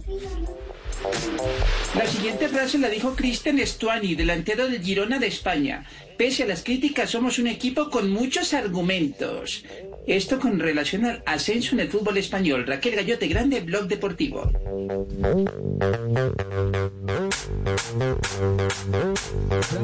La siguiente frase, la del delantero alemán Thomas Müller, jugador del Bayern Múnich, ha dicho, estamos ansiosos por jugar el partido contra el Barcelona, refiriéndose al juego por los cuartos de final de Champions el próximo viernes. Y la siguiente la hace Julian Nagelsmann, el joven entrenador del Leipzig que juega el jueves en Lisboa ante el Atlético de Madrid cuartos de final de Liga de Campeones de Europa. Podríamos volver a hablar en el futuro si el Real Madrid necesita un entrenador y yo estoy disponible. Ya lo buscaron eh, después de la primera salida de Zinedine Zidane. Y el el técnico del Chelsea, luego de perder 4 por 1 con el Bayern en la Champions, dijo, aprendemos de esto. Y también habló Bradley Wiggins, o perdón, Sir Bradley Wiggins, porque tiene título de señorío de la corona británica, el ex ciclista, dijo, el ciclismo debe mostrar algo de compasión con Dylan Groenewegen. Y William, William, el delantero o volante mejor brasilero del Chelsea de Inglaterra, dijo lo siguiente, ha llegado la hora de seguir adelante. Se va del Chelsea después de casi 340 partidos y 5 títulos con el equipo azul. Ramón Calderón, expresidente del Real Madrid, dijo, estuve en la bombonera y sentí cómo se movía el estadio. Parecía que se iba a caer. Y sí, a veces la bombonera, la bombonera tiembla, es verdad. Profesor. Buenas tardes. ¿Qué más, profesor? Quédate con quien te cuide como celular nuevo sin vidrio. Gracias. Muy tecnológico, profesor. Es verdad, es verdad. Sí. bueno. Sí, Sí, digamos que sí, más. ¿no? Sí, sí. Quédate con él. Marino diría, no jodas, pero bueno. 316, las frases que hacen noticia en Blog Deportivo. Así lo veo yo. Suéltala, suéltala, suéltala.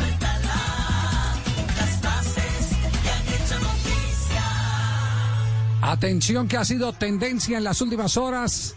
Tendencia en Argentina, Fran Fabra, el lateral izquierdo de Boca Junior y de Selección Colombia. ¿Qué pasa con Fabra a esta hora, Juanjo? Hoy volvieron los entrenamientos en el fútbol argentino luego de más de cuatro meses, de manera escalonada, los planteles con máximo de seis futbolistas cada uno de ellos. Boca volvió a trabajar en eh, el predio muy bonito y muy moderno que tiene en la localidad de Seiza, cerca del aeropuerto internacional, y allí se fueron presentando los futbolistas, ¿no? Bueno, cuando apareció, entre ellos estuvo también Sebastián Villa, eh, entrenándose con sus compañeros en Boca. Bueno, cuando eh, las redes sociales del club, las oficiales, empezaron a publicar uno a uno a los futbolistas que se entrenaban, hubo una foto que a Fabra mucho no lo favoreció, en la que parecía estar excedido, pero no un poco excedido como podemos estar nosotros, sino para un futbolista profesional parecía estar como 6 o 7 kilos encima de, Pero, del peso. pero- pero ¿cuál es el ángulo de la foto? ¿Cuál es el ángulo de la foto? ¿Se la Y- toman de frente, de lado o qué? Eh, lo, lo, lo toman, lo toman como de lado y él inclusive se dejó la barba que mucho no lo favorece. Eh, La verdad es que esa foto que Boca publica, vos decís, se comió unos cuantos asados, Fabra. Ahora, después aparecieron otras fotos en las que sí se lo veía bien. Por eso digo que no creo que esté gordo, sino que la primera foto que Boca publicó se lo ve realmente muy excedido. Inclusive después Sí. Fabra se encargó el de publicar otras fotos y dijo, eh, no, miren, no estoy gordo, estoy bien. Pero bueno, fue tendencia, fue cargada de los hinchas de River, fue No, meme no de los hinchas de Boca, bueno. Así que bueno, hoy Sí, todo es- el mundo hablaba de es Fabra y de sus asados. Es depende del ángulo, Juanjo, es depende del ángulo. Si Eh. le toman el ángulo así, él, sí, si le toman la parte de atrás, él No es nalgón por naturaleza, ¿cierto? A. Fabito. A mí me pasó, el a mí me ángulo pasaba era la foto. Era la cámara siempre, a mí me Era el pasaba ángulo, era el ángulo. El, Sí, mío, el ángulo. el mío, el mío, Tino, es el ángulo superior derecho y ese es el mío. No, pero Fabra sí se ve No, repuestico. porque, porque, porque, por ejemplo, de jugadores nalgones, nalgones, por ejemplo, ustedes se acuerdan, bueno, eh, lo que pasa es que aquí hay muchachos muy jóvenes, Quintero. pero los hinchas viejos se pueden acordar de Ever Barona. Y Ever Barona Claro. se distinguía porque, te- porque tenía, Claro. claro, Junior. eh, le decían que tenía culo de avispa. A- a- a ver, ¿A quién? ¿A quién? Ah, bueno, Calimenio Preciado, que es un político más reciente. Exacto. Entonces depende, depende del ángulo de, de- de la foto. Cardona también puede Bueno, estar. Juanfer eh, Quintero. Bueno, y le decían Quintero que el Calderón. ¿se acuerdan? Sí, sí, Valenciano. Pero es que en esta se ve cachetón, Javier. Sí, se, se ve Sí, repuestico, sí, sí. Javi.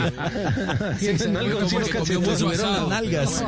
Muchachos, tenemos, pe- permítanme un instantico porque tenemos las 3 de la tarde, 19 minutos. Escuchen esto. Lo le está ocurriendo a Happy Lora, ahí recibe otras dos izquierdas y luego sólida derecha. Otra vez la derecha de Happy Lora. Y arranca la gente de sus asientos en malas condiciones Antonio Avelar. No podía aguantar tanto ya. Otra vez le clavan una derecha. A punto de derrumbarse el mexicano. Y el referee interviene. El referee interviene con toda justeza. Happy Lora en cuatro pasmosos rounds. Retiene por cuarta ocasión el título mundial de los gallos. Y con toda Bueno, ah, está, está en este momento en línea el rey de los gallos. Happy Lora, lo tiene Fabio en este, en este momento, porque este fin de semana fue fin de semana de recuerdos de esas grandes gestas de Happy Lora, eh, uno de los boxeadores más técnicos que ha tenido eh, este deporte en Colombia. Así es, don Javi. Ayer, 9 de agosto de 1985, se cumplieron 35 años de ese título que ganó Miguel Happy Lora al mexicano Daniel Zaragoza por decisión unánime en el Miami Park de Miami. Y precisamente para recordar esa hazaña tenemos a Happy que nos atiende desde su casa ahí en Montería. Fue el quinto campeón que tuvo Colombia en toda su historia. Así que Happy, eh, un placer tenerlo aquí y, y- hemos recordado bastante toda esta hazaña. ¿Qué recuerda usted? Bueno, eh, buenas tardes a Fabito Poveda, a Javier Hernández Bonet y a los demás eh, compañeros que están pues por Caracol, están ahora mismo pues eh, en todo el país.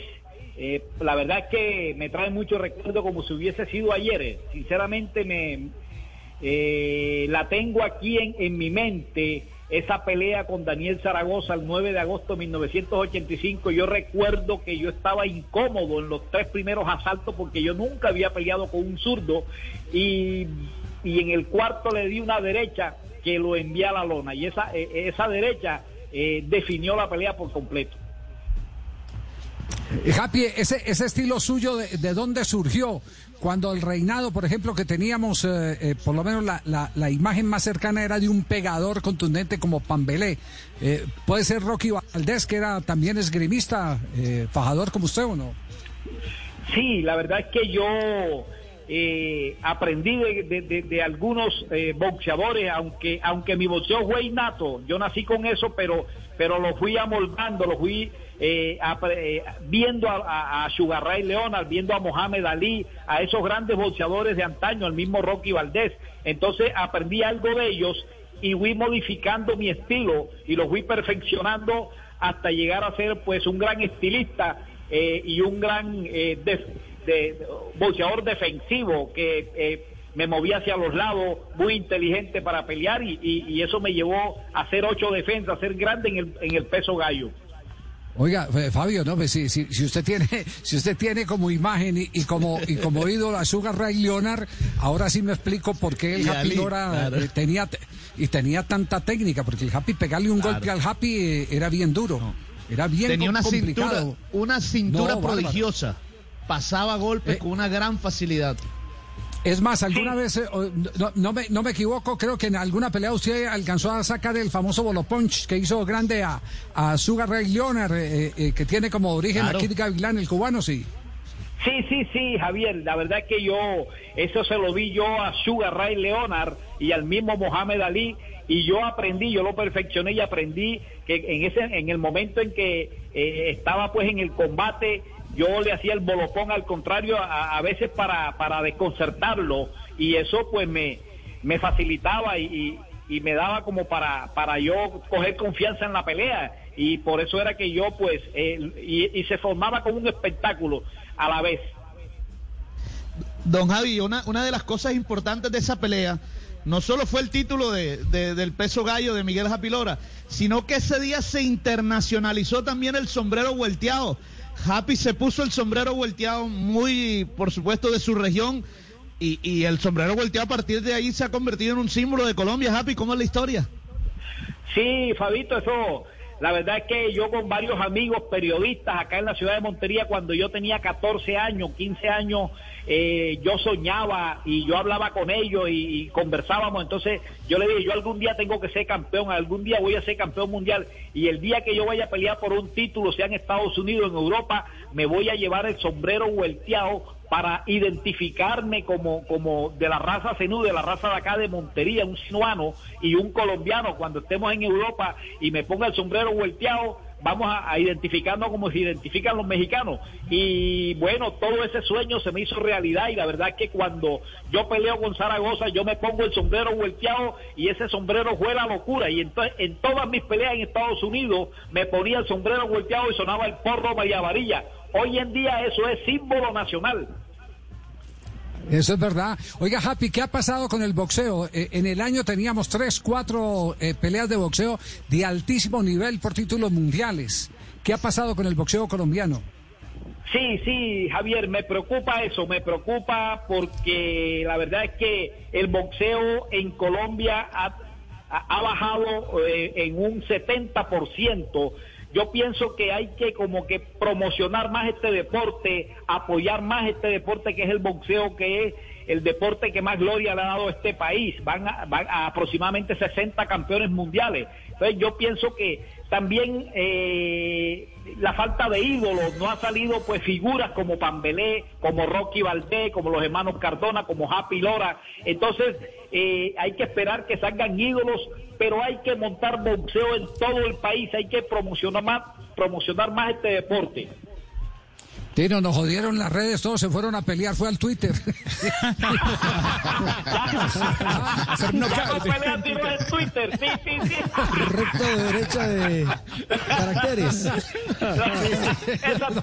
144 golpes. Haga usted, haga usted un knockout por redes sociales. No. No, eso no.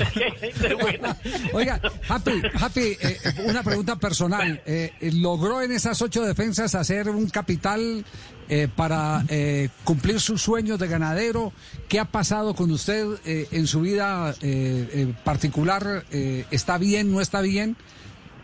Buena pregunta, buena pregunta. Bueno, el peso gallo, el peso gallo era un peso muy bajito, de, los menores, de los, de los mínimos, y en el peso gallo yo tenía que buscar una plaza como Las Vegas para convertirme en ídolo, para que me pagaran para que me pagaran bastante, me pagaran buen, pero yo peleaba por, en esa época, imagínense, 20 mil dólares, que eso no era nada hace, hace eh, 30 años, o sea, 25 mil dólares, 30 mil dólares, saque la cuenta, entonces, eh, afortunadamente, yo supe hacer unas inversiones con lo poquito que yo me gané en, en el boxeo, yo supe eh, eh, hacer unas compras de unos bienes que hoy en día valen, valen bastante plata, entonces, vivo bien, gracias a Dios, tengo mis negocios particulares, independiente a eso, pues soy, eh, tengo unos primos que son, tienen una firma constructora, entonces hemos hecho varias obras acá en el departamento de Córdoba.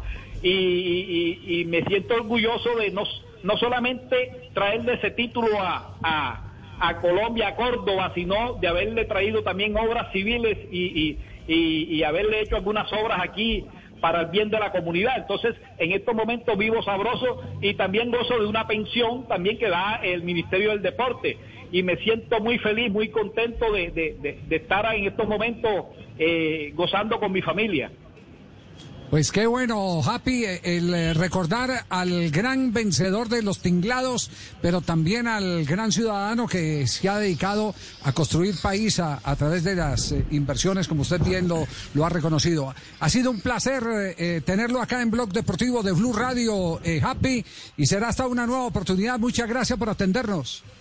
Muy pronto nos veremos en Bogotá y estaré por allá visitándolos por allá por Blue Radio y en verdad que eh, bueno yo recuerdo esos grandes amigos periodistas que tengo rato de no verlos y quería quiero darles un abrazo. Que Dios me los bendiga a ustedes a toda su familia. Cuídense mucho y bueno manejar la distancia eh, porque este es un virus que no se ve eh, eh, eh, eh, es invisible. Entonces hay que cuidarse hay que cuidarse y Dios me los bendiga. Muy bien, gracias. Al hombre del sombrero vuelteado, el Happy Lora. ¿Hace cuánto, Fabio? 35 años.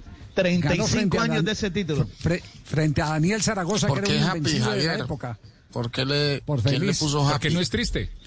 El, el hombre era feliz No, no, a yo sé que es lo y- que significa happy, pero quiero saber quién le puso happy. por- eh, en, en el entorno de él le pusieron eh, happy a toda hora, se mantenía feliz. Ese man es, eh, ma- yo no, nunca, nunca lo conocí de mal genio, ni siquiera con las preguntas incómodas que a veces le hacían. Porque, es, porque eh, eh, siempre, siempre fue un gocetas, como se dice popularmente. Y a eso respondía el apelativo de Happy, el hombre feliz. Así que no era solo. Álvaro Ruiz el hombre feliz, sino el Happy. ¿Cierto? Sí. Sí. Sí, sí, señor.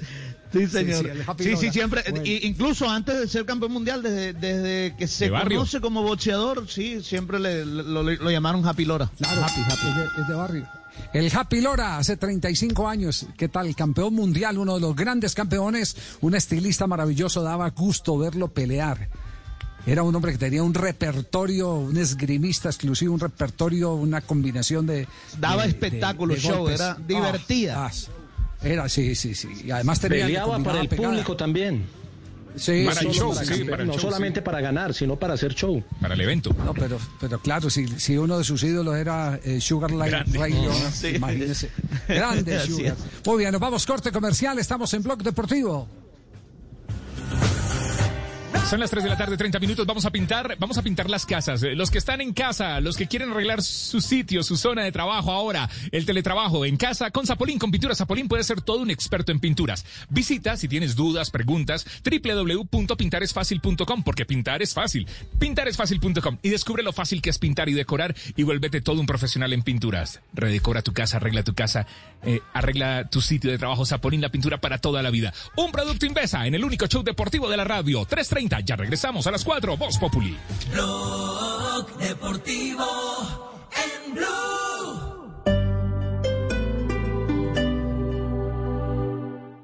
¿Qué tienen en común? Egan Bernal, Rigoberto Urán, Nairo Quintana, Superman López, Sergio Higuita, Daniel Martínez, Winner Anacona, Dyer Quintana, Rubén Darío Arcila. En una tierra capaz de parir fenómenos, ciclistas en cada recodo de cualquier camino. Que todos estarán desde Francia, en el Criterium Dauphiné, en Blue Radio, acompañando a los ciclistas colombianos siempre. Blue Radio, la nueva alternativa.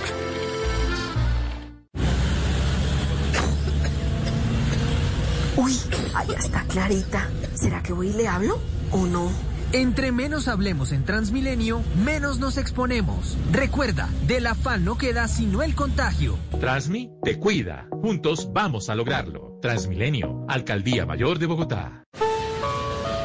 El vuelo con conexión en Manzanares Caldas está por abordar. Es solicitado Jason Jiménez. Brindemos amigos, siéntese conmigo. Disfruta este artista en el gran festival La Calle 2020. Este sábado 15 de agosto a partir de las 6 de la tarde en La Calle 96.9 FM. La banda más. Invita a Blue Radio. Coronavirus afecta a Chile en este momento. Desde Ecuador queremos informar que el 15 de agosto es la fecha. Se detiene el fútbol argentino a causa de la pandemia, a causa del coronavirus. Se ha confirmado que el retorno del fútbol peruano. Todas as competições de futebol brasileiras ficam suspensas. Cuando todo se detuvo. Nosotros no. Definir a los jugadores. Este jugador es... Es decir, el jugador de fútbol, el goleador, la persona, el tipo caballeroso, el ejemplar. Al final todos van por el bien de, por el mismo objetivo. Y gracias, porque a ustedes eternamente tendremos que agradecerles justamente esta gran alegría para el país. Porque la radio es como la vida. Blog Deportivo de Blue Radio, la nueva alternativa.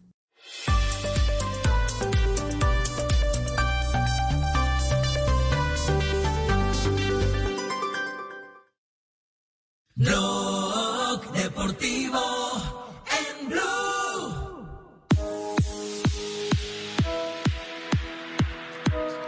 Son las 3 de la tarde, 33 minutos. Estás escuchando Blog Deportivo, el único show deportivo de la radio. Aquí estamos al aire, arrancando semana, don Javi. Y atención que hay problemas en este momento en el Nápoles, problemas en la posición de arquero. Voy a abrir comillas. Eh, atención Tino y, y Castel para que nos den una lectura de esto. A ver qué piensan. Estamos, abro comillas, estamos en conversaciones constantes con el Nápoles. Un jugador de su edad debe jugar y estamos dispuestos a ir cedidos si es necesario. Lo acaba de decir la RAI eh, a través del agente Federico Pastorello sobre la situación del el arquero Alex Meret del cuadro napolitano. El tema Meret eh, se habría producido ante la titularidad de David Ospina frente a Barcelona por la Champions.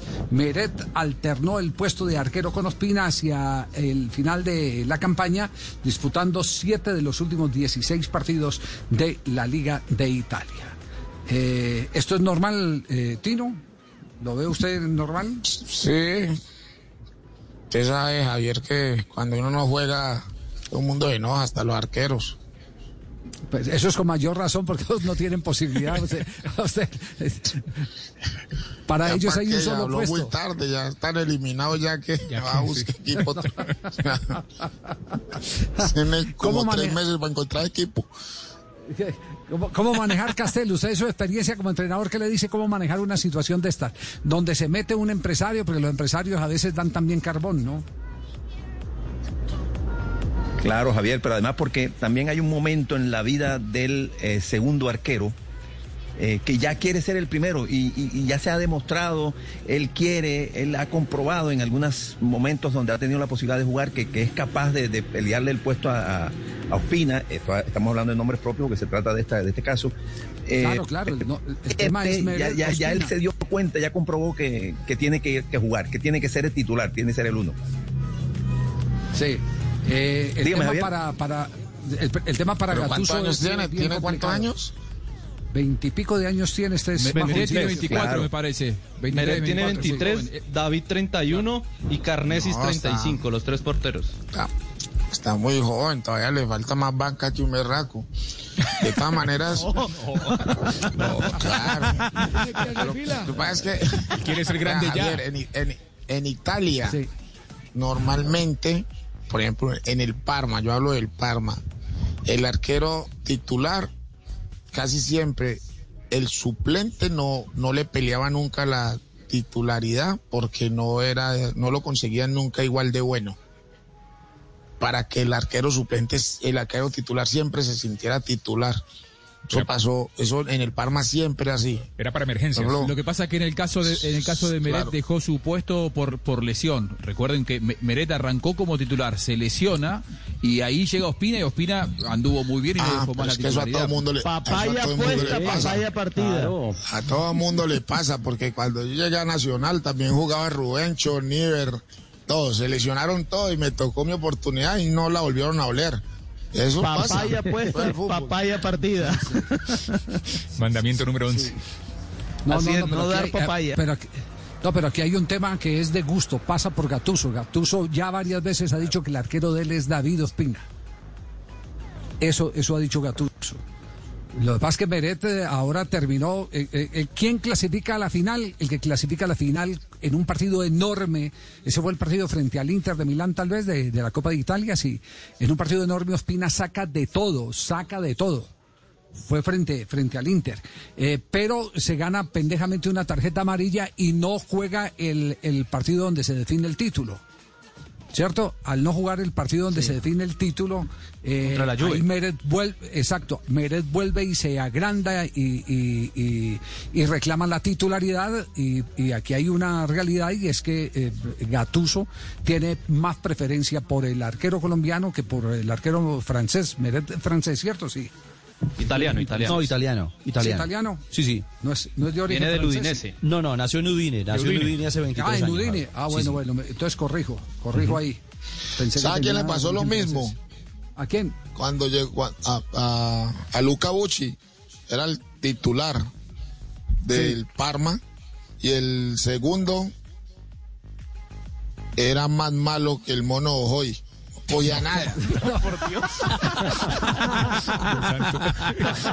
Esos ejemplos, no, esos ayer, ejemplos es que en no. serio. Esas analogías, Tino. No, y un día se lesionó.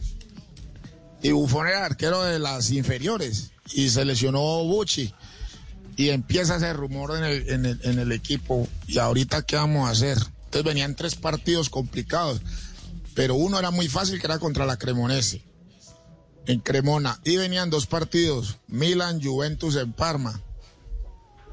Y, y en el partido contra Cremonese pusieron a Nesta, no hay problema.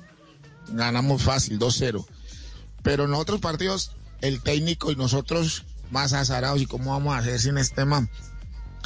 Y ahí el técnico escala, va y habla con, con Bufón y lo suben. Y le dicen, venga, usted va a tapar. Y entran a la habitación y le dicen, esta, usted no va a tapar, vamos a poner a, no la vamos a jugar con Bufón. Y Nesta se hizo medio el bravo, como que no, él estaba feliz porque no le, no le iba a tocar esos. Imagínese ese Milan que venía con, con Josh Weah y con todo ese combo, Jean-Pierre Papán. Y ahí fue que ponen a Bufón y se le tocó que ponerlo y ¡pum! Nunca más la soltó. Cuando ya se recuperó Luca Bucci, profe, que mi puesto no, vaya a buscar equipo. ¡Pum! Te tocó irse para otro lado. No volvió a Esperemos a ver en qué termina. Esperemos a ver en qué termina este, este episodio, quedamos pendientes.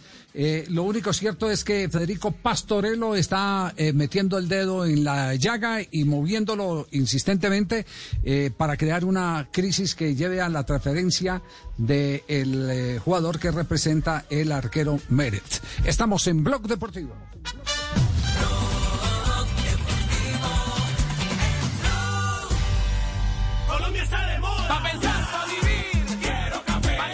No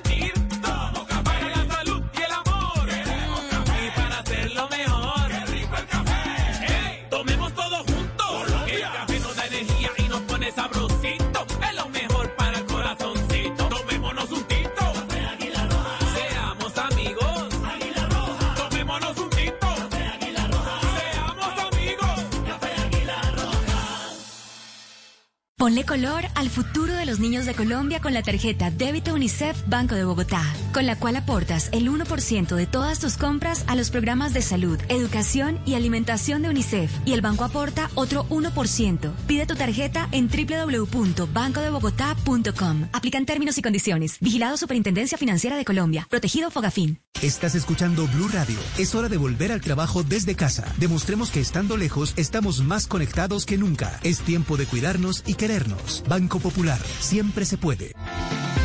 Para ti, que has dedicado tu vida a enseñarnos y a brindarnos tu conocimiento, hoy te decimos gracias, profe. Con nuestra nueva oferta Zafiro del Banco Popular, llena de beneficios en nuestros productos Cuenta para ahorrar, CDT, Casa Ya y muchos más. Gracias, porque cada día nos enseñas que hoy se puede, siempre se puede. Banco Popular, somos Grupo Aval. Vigilado Superintendencia Financiera de Colombia. En Blue Radio, un minuto de noticias. 3 de la tarde, 41 minutos. Las noticias en Blue Radio. La JEP solicitó recopilar el ADN de familiares de víctimas de desaparición forzada en la Comuna 13 de Medellín para cotejar con restos que se encuentran en la Universidad de Antioquia. Los detalles con Carlos Carmona.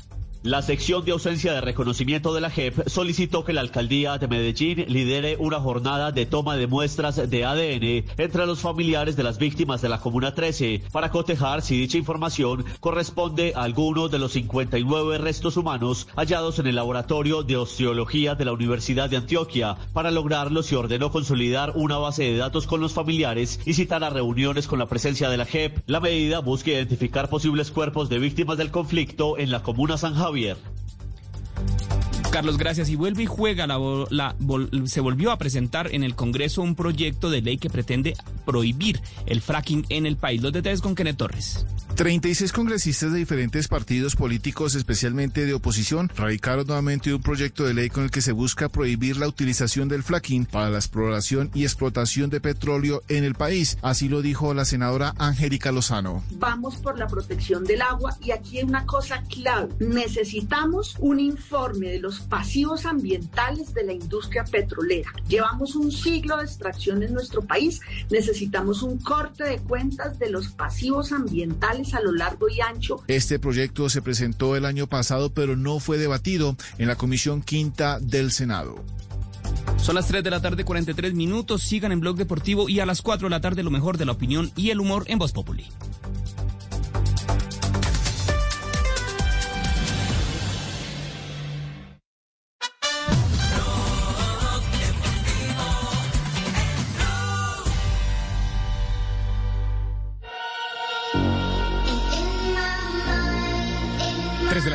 23 minutos estás escuchando Blog Deportivo. Es lunes, estamos arrancando semana en Blue Radio, la nueva alternativa.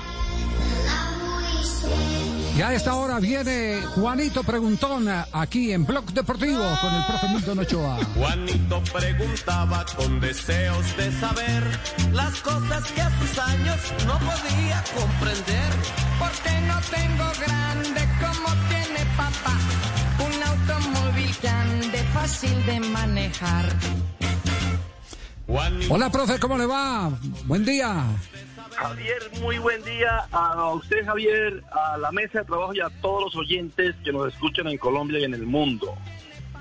Bueno, Javier, estamos, esto está... Estamos ansiosos a ver, estamos ansiosos a ver quiénes, quiénes pasan hoy al tablero aquí en Blog Deportivo. Javier, Javier, hasta ahora han clasificado Sebastián, JJ, Ricardo, Juanjo, todo el equipo de Juanjo clasificó, Joana y Nelson.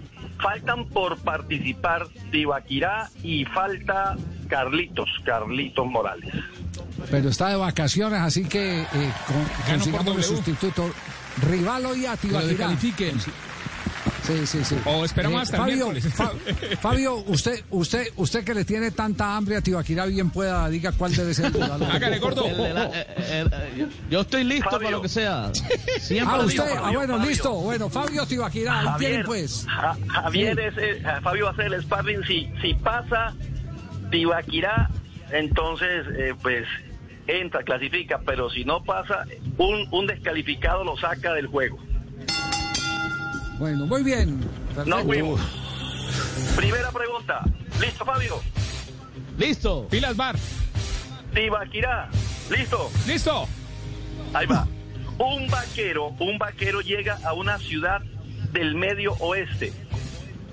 Llega en viernes y se marcha un viernes. ¿Cómo es posible esto? No, no, no hay medio Repito. oeste. No, no, no. Ah. Llega, un vaquero llega a una ciudad del medio oeste, a una ciudad del medio oeste. Ok. y llega en viernes, Sí, sí, sí, y, llega, sí. y llega en viernes, llega en viernes. Y se marcha Qué un bruto, jueves. Perdón, cero. Un viernes. No, no, no, no digan eso. Llega el, Ojo, llega el viernes y se marcha el viernes. llega en Sí. viernes y se marcha un viernes. ¿Cómo es posible? Está caminando el reloj, camina, como dice Araujo, corre reloj, corre reloj. En vier- viernes se llama el caballo. Sí, señor. ¿Quién dijo eso? ¡Eso, Fabio!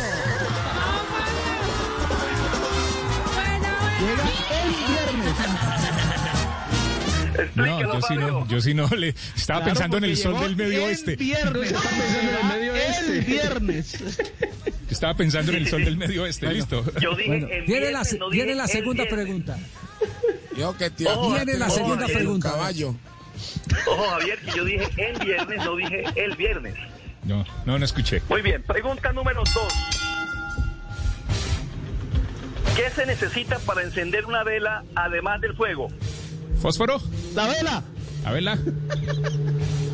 ¿Qué se necesita para encender una vela además del fuego? Fabio respondió, dijo que la vela. Negativo. 10, 9, Fósforo. 8, 7, negativo, 6, Aire. 5, Ya. negativo. ¿Qué se necesita para encender una vela además del fuego? No. La mecha. Nada. Pues que esté apagada, señores, que esté apagada.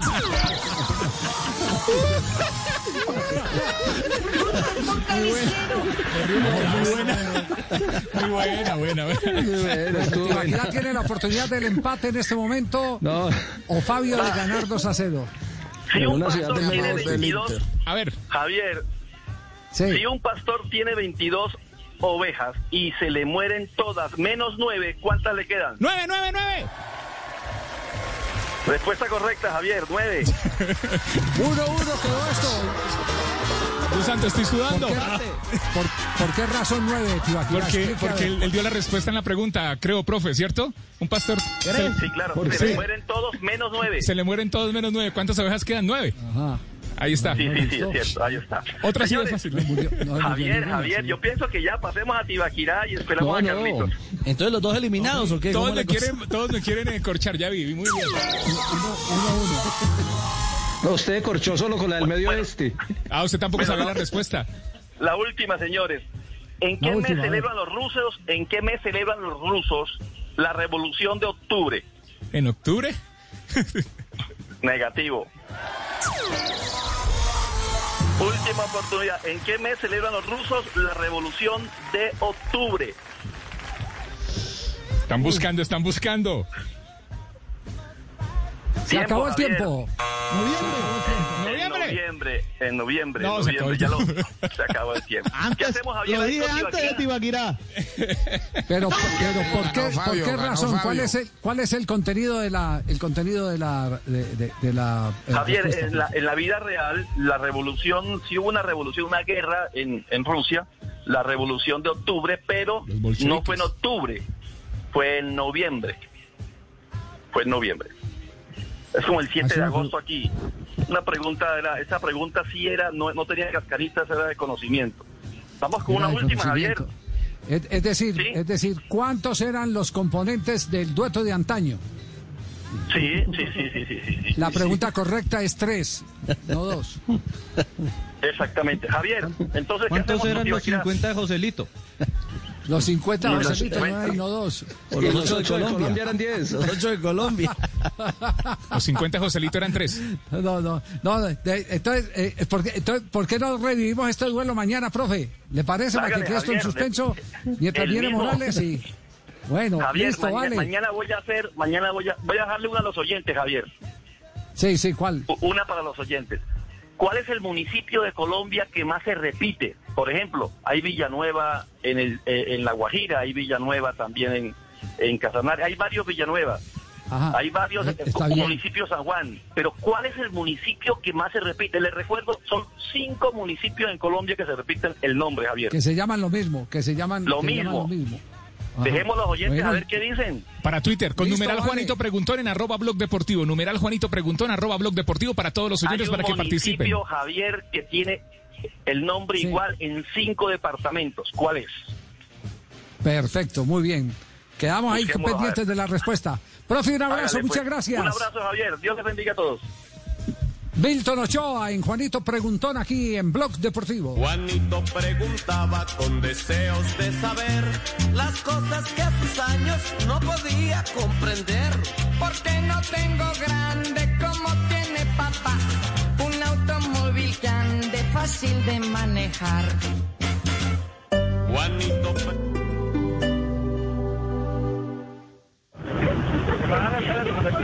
Maní, maní, maní, maní, maní, maní. Uy, qué hambre. ¿Será que me como un paquetico? Ay, no. Mejor espero a llegar a la casa, me lavo bien las manos y almuerzo rico y seguro. Transmi te cuida. Juntos vamos a lograrlo. Transmilenio, Alcaldía Mayor de Bogotá. Estás escuchando Blue Radio. El gran festival La Calle 2020 te lleva a volar. Con Cristian Nodal, Jorge Celedón, Shocky Town, Calibre 50, Jesse Uribe y Jason Jiménez. Este sábado 15 de agosto a partir de las 6 de la tarde en La Calle 96.9 PM, la banda más. Invita a Blue Radio. Con Prosegur Alarmas confíe la protección de su hogar o negocio con la mejor tecnología y seguridad en Colombia desde 3,400 pesos diarios. Marca ya numeral 743. Recuerda, numeral 743 o ingresa a prosegur.com.co. Vigilado por Superintendencia de y Seguridad Privada. El mundo nos está dando una oportunidad para transformarnos, evolucionar la forma de trabajar, de compartir y hasta de celebrar.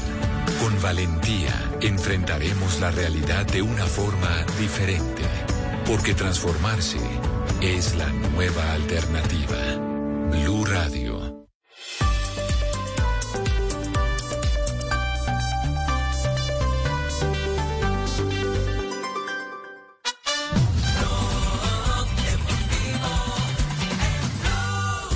One, two, three, let's go.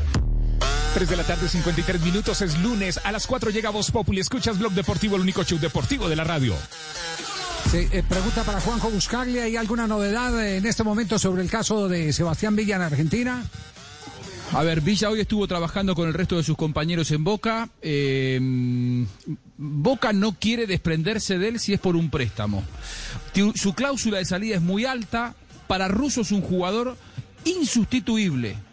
Su cláusula de salida son 40 millones de euros, es decir, que alguien venga a pagar ese dinero por Villa es imposible. Eh, San Paoli lo quiso llevar, hubo algún interés de algún equipo mexicano, es inviable porque nadie quiere pagar ese dinero, Boca no lo va a dar a préstamo, Russo lo quiere en el plantel de Boca. Lo que hace un mes y medio era imposible, hoy digo que no es tan imposible. Sobre todo, sobre todo, porque la justicia no digo que lo ha declarado inocente ni muchísimo menos, su caso todavía está en estudio, pero eh, algunos pedidos que hizo eh, el abogado Fernando Burlando del lado de Daniela Cortés han sido rechazados por la justicia. El caso de el embargo masivo a todas sus cuentas en Argentina, el hecho de que tenga que eh, dar un- una mensualidad a, a su expareja.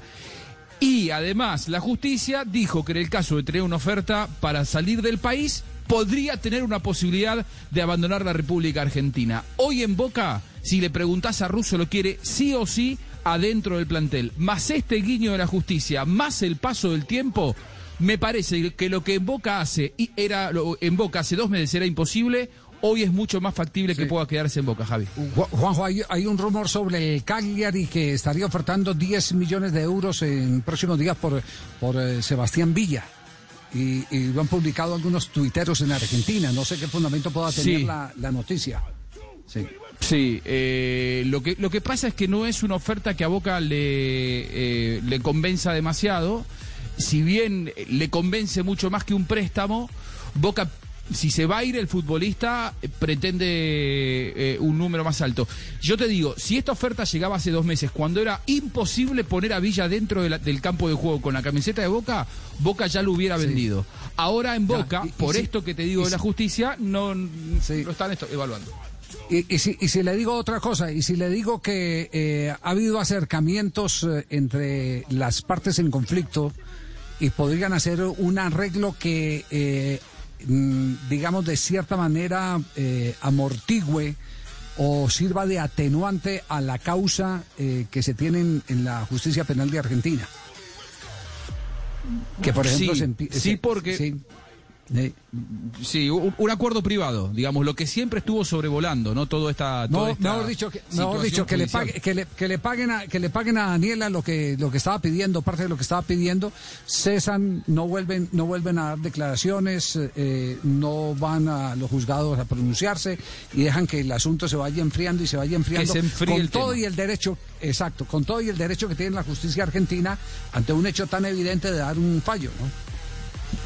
Sí, en Boca creen que si esto se enfría, como se ha enfriado, y más con estos fallos de la justicia en donde eh, lo han corrido a Villa de esta posición de sí o sí tener que, no sé, irse del país o dedicarse a otra cosa, eh, creen en Boca que eh, con un buen cierre de año, lo que hoy son 10 millones de euros, una oferta del fútbol italiano, pueden transformarse tranquilamente en 20 en dos o tres meses. Por eso es que con esta situación un poco más, tranquili- más tranquilizada en, cua- en cuanto a la justicia y sobre todo en, la- en las redes sociales y en la opinión pública, creen en Boca que no hay que apurarse para aceptar esa oferta y probablemente esperar fin de año.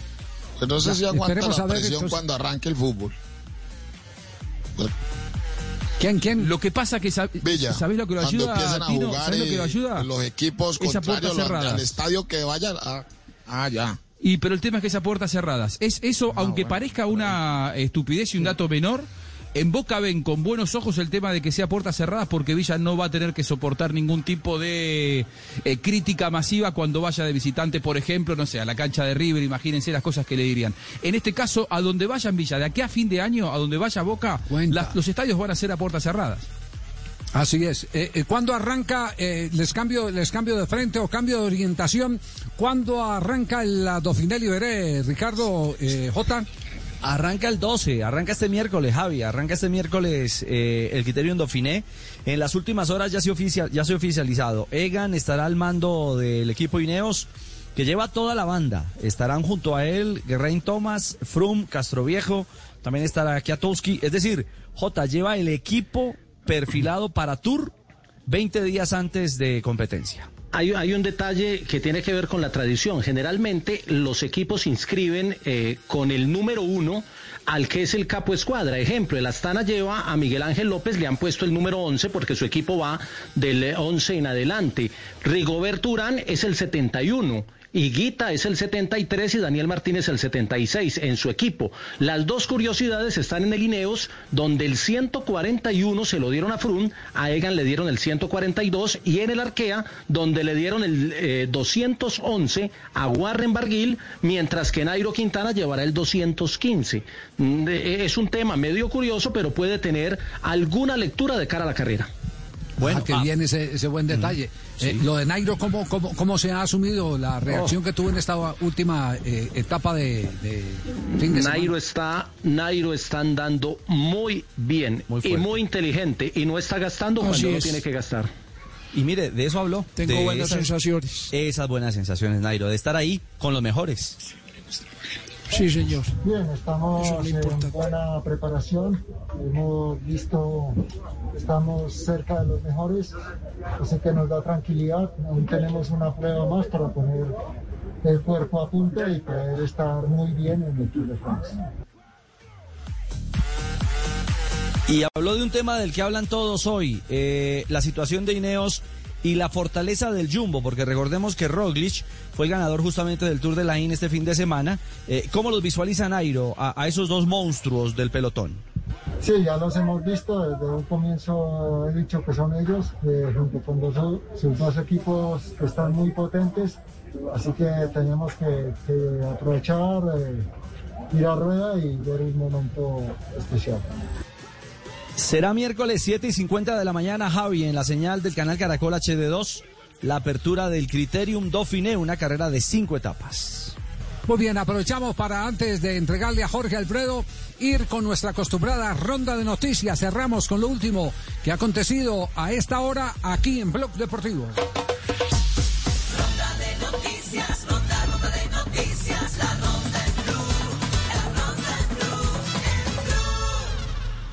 El Inter de Milán es el primer semifinalista de la Liga de Europa. Ha derrotado dos goles por uno al Bayer Leverkusen. A esta hora comienza el tiempo suplementario en Colonia. El Manchester United 0, Copenhague 0. Mañana los partidos de esta ronda de, de cuartos de final de Liga de Europa serán Shakhtar Donetsk, Basilea y Wolverhampton ante el Sevilla.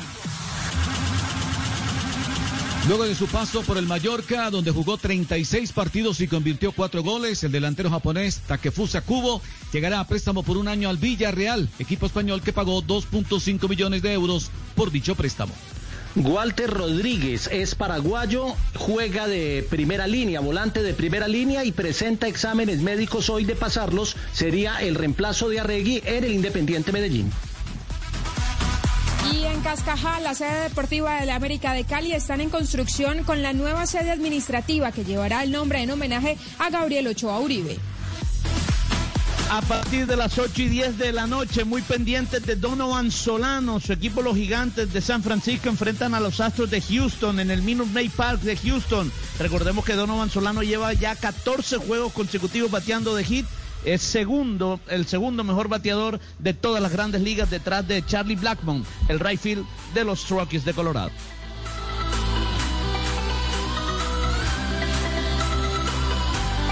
Más noticias, no hay más contagios en el Atlético que viaja el martes a Lisboa. Los resultados de las nuevas pruebas PSR a las que fueron sometidos el domingo, el resto de los futbolistas no tienen positivos. Los de Atlético viajan a Lisboa. Durante todo el fin de semana los planteles del fútbol argentino estuvieron realizándose exámenes previos a eh, los entrenamientos con respecto al COVID-19. 22 casos confirmados de futbolistas afectados por el coronavirus sobre 750 testeos. Entrega algo así como una cifra apenas por encima del 3,5%. Lo consideran una cifra muy aceptable. Por ahora no hay fecha de retorno, aunque creen desde la AFA que a fines de septiembre volverá el fútbol en la Argentina. Bien, esta ha sido nuestra ronda de noticias. 4 de la tarde, 3 minutos. Ya don George está en este momento en línea. Don George, ya lo tenemos en línea. A George. Comandante, ¿cómo le va? Aquí oyéndolo. Bien todo, ¿no? Muy bien, Me señor. parece maravilloso. Le, le quiero decir, eh, eh, don George, eh, que eh, los dos partidos que Colombia tenía previsto jugar eh, en la concentración en Europa se cayeron porque la eh, eh, UEFA no autorizó partidos de selecciones. El uno era contra Nigeria y el otro era contra la selección de Brasil. Así que por ahora ahí es solo campamento, planeado campamento de la selección Colombia.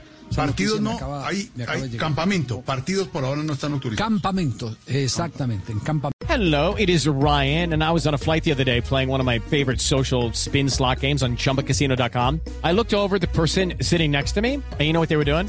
They were also playing Chumba Casino. Coincidence? I think not. Everybody's loving having fun with it. Chumba Casino is home to hundreds of casino style games that you can play for free anytime, anywhere, even at 30,000 feet. So sign up now at chumbacasino.com to claim your free welcome bonus. That's chumbacasino.com and live the Chumba life. No purchase necessary. Group. Void were prohibited by law. See terms and conditions. 18 plus.